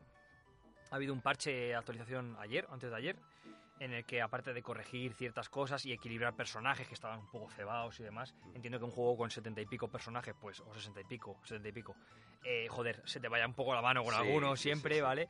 Pero no me ha gustado que han, una de las eh, una de las novedades que han implementado es que han bajado la dificultad para desbloquear los personajes. Quieren que la gente desbloquee los personajes. Y aunque la intención no me parece mala, no me parece mala per se, creo que no hace falta tocar la dificultad del juego. Creo que el juego no está tan desequilibrado y que la gente más o menos ha sido capaz ya de sacarse casi todos los personajes, ¿no? Entonces, yo que sé. Que entiendo que Nintendo quiere que todos juguemos con todos los personajes que tanto se han currado. Y de verdad lo entiendo, pero creo que no hace falta. Y no me parece bien que. que joder, que es lo que le decía antes a Iván y lo comentaba con él antes de empezar el podcast. Que a veces vas a luchar contra un personaje para desbloquearlo y parece que se te queda mirando como le revientas la cara. O sea, es que no. no es como que si quedáis parado y es que le destrozas y ala, ya está. es tu No, personaje. no puedes elegir el nivel de dificultad tú dentro del juego. Puedes elegir el nivel de dificultad en el modo historia, puedes ponerlo en fácil o en normal, y luego el modo historia no es plano. O sea, cada encuentro que tienes tiene un nivel de dificultad y muchas veces tú no estás preparado y tienes que subir tu personaje de nivel, que no va así exactamente, pero bueno, para que os hagáis una idea, tienes que, digamos, conseguir ciertas cosas O sea, para luego volver y que demás. tienes fácil y normal, no hay difícil. No es difícil. No es difícil. Ni, ni siquiera aunque te lo pases en Bueno, normal no se el- desbloquea. El, modo difícil se llama online. Se crees llama... que esto es para orientarlo también un poco al competitivo? ¿El qué? Eh, bajar la dificultad a todos los personajes para que pruebes todos, elegir tu main y meterte en el modo difícil. Eh, no creo, o sea, a ver, a ver, re- realmente no creo que esa, se- o sea, tú lo has planteado como una segunda intención, ¿no? Mm. Yo creo que la intención clara es que desbloquees a todos, para que los veas todos. Es en plan de, hemos currado aquí como cabrones durante mucho tiempo y quiero que lo veas todo. No Sí, quiero que, que- te pierdas nada. Que desbloquees todo relativamente rápido y luego ya, si quieres jugar en plan chubo, te metas al online Claro. y eh, búscate la vida. Creo que es la intención de Nintendo, es decir, no, no, quiero que veas todo lo que hemos sacado y que lo juegues todo. Y por eso te lo voy a poner casi regalado. Te voy a poner el pequeño reto de que tengas que desbloquear, pero va a estar tirado. Aún así, si- se sigue teniendo que echar bastantes horas ¿eh? para desbloquear los personajes. Bastantes, bastantes. Y no me parece mal, o sea, pero de una manera divertida, con lo cual ni, ninguna queja. Pero lo de bajar la dificultad, personalmente no me ha gustado, creo que no hacía falta, pero bueno. Podrían haber metido un modo, una opción que diga dificultad eh, encuentros casuales o alguna cosa así que me has dicho, ¿no? Sí, Ahí podría haber estado el, el reto, a lo Sí, mejor. No sé si no he llegado, sinceramente he jugado muchas horas, pero no he podido probar todos los modos de juego Mm. que tiene. En el modo Smash, que es donde puedes jugar en local con amigos, donde puedes hacer como especie de... eh, que te salen un montón de enemigos uno detrás de otro, en plan, ¿cómo se llama esto? Eh, Oleadas, ¿no? Oleadas, eso, que no me sale la palabra. Tienes como varias combinaciones. Igual ahí sí que puedes seleccionar más la dificultad. En el modo arcade puedes seleccionar la dificultad también, eso es verdad. En el modo arcade puedes irte a, a lo hay, hay bestia. estrellas, ¿no? 10 estrellas. Era lo- Ahí hasta 9,9, Sí. pero además no puedes acceder directamente a, a a ella, sino que digamos que son seis combates, como he dicho antes, pero para que y en, cada combate va subiendo la dificultad. Entonces, para llegar a la dificultad más alta, no solamente tienes que ganar el combate, sino que encima tienes que ganarlo como en muy poco tiempo y sin que te quites mucha vida. Y, o sea, ahí está la dificultad del juego, pero no en desbloquear personajes. Eso, eso seguro. Pues bueno, este trofeo, eh, ahora sí, de Rupe de Plata improvisado, ha sido a raíz de acordarme del, del Devil May Cry, porque es una cosa que me, me llamó mucho la atención y es el cambio de cámara. De lo que al menos nos ha, nos ha mostrado la demo. Antes era un poco más perimetral, ¿no? En plan de que veías más o menos toda la zona por la que estabas peleando, veías más o menos a todos los enemigos que tenías alrededor. Tradi- eh, vista tradicional de lo que es un hack and slash. que Correcto. Es una visión radial del personaje con todo lo que hay alrededor. Más, Efectivamente. más centrada hacia arriba, por así decirlo. Eso es. Pues la que trae ahora de My Cry 5, al menos en la demo, es un pelín más cercana, por ende no ves todos los enemigos que tienes alrededor, tienes que ser un poquito más intuitivo y eh, creo que le da un toque mucho más agresivo al juego, que es a lo mejor lo que ha hecho un poquito God of War al centrar más la cámara y al dejar de ser hack and slash, ¿no? Y me chocó un poco, pero no me disgustó. Yo creo que es algo que mm, va a darle otra experiencia le al videojuego. un poquito más de dificultad, por así decirlo. El Eso hecho es. de que te restrinjan un poco el campo de visión siempre te hace tener que estar más pendiente de mirar a tus Yo alrededores. y creo que lo has, lo has descrito perfecto con God of War. Han Mm. dado el salto que dio de God of War 3 a God of War, el último, Cuatro. que no tiene- no tiene nombre, Sí. 4, Mm. comúnmente llamado 4. Mm. Y creo que es un poco eso, según lo que te vi el otro día jugar, vamos, Mm. que es verdad que es es- esa, No es No, tan perimetral, ¿verdad? es no como más ves- cercana. El personaje está más centrado en Mm. pantalla, no están desde arriba a la vista, con lo cual no ves tanto del, del entorno. Mm. Bueno, ya veremos. Está muy bien. O sea, es plata porque mm, bien, pero no bien porque estoy acostumbrado a lo típico de siempre. Pero guay. de está- plata y de Un, un poquito, un poquito de tiempo lo arregla todo. Sí, yo creo que sí. Yo creo que va a ser lo, lo idóneo. Bueno, chicos, ¿algo más que comentar hoy? Yo creo que no. Yo creo que no. Hemos sobrevivido al cuarto programa. Sí, sí, sí. ¿Quién lo diría, eh? ¿Sobreviviremos al fin de año? Sí, no, este es- no es el último, es el penúltimo. What? No, no, espérate. El, el fin de que viene es 23, que tenemos podcast, Sí. y el siguiente es 30. Nos quedan Nos dos, quedan dos, nos todavía quedan dos, para nos acabar el año. ¿Especial hecho- de fin de año? Eh, sí, o sea, el siguiente tiene que ser especial Navidad y el Mm. siguiente especial fin de año. Así que, que el siguiente vendremos con gorros de Papá Noel, aunque no veáis ninguno. Y en el siguiente pues, con una copa de cava y unas uvas, aunque tampoco la vayáis a ver ninguno, pero bueno. Bueno chicos, pues vamos a ir terminando por hoy. Muchas gracias de nuevo por estar aquí acompañándome en esto. Eh, espero que en próximos programas traigáis vosotros vuestro retrajuego Sí. y nos contéis a todos algo que os haya tocado la fibra y que queráis recomendar a, a todo el mundo. Adelanto el mío. Venga, va, venga, va, venga, sí. Siguiendo con la reflexión sobre la vida y la muerte que ha traído Daniel con Final Fantasy IX, yo voy a traer cuando me toque eh, The Legend of Zelda Majora's Mask. Igual es la semana que viene. Si esta semana no hay mucha Igual es la semana que viene. mucha historia, es la semana que viene. Bueno, pues pues ahí lo dejas, ¿no? Ahí lo dejo. Muy ahí bien. lo dejo. Oscar, ¿algo que añadir antes de marcharnos? Nada más. Bueno, chicos, pues muchas gracias y nos vemos la, la semana que viene. Vale. Hasta Hasta Chao. luego.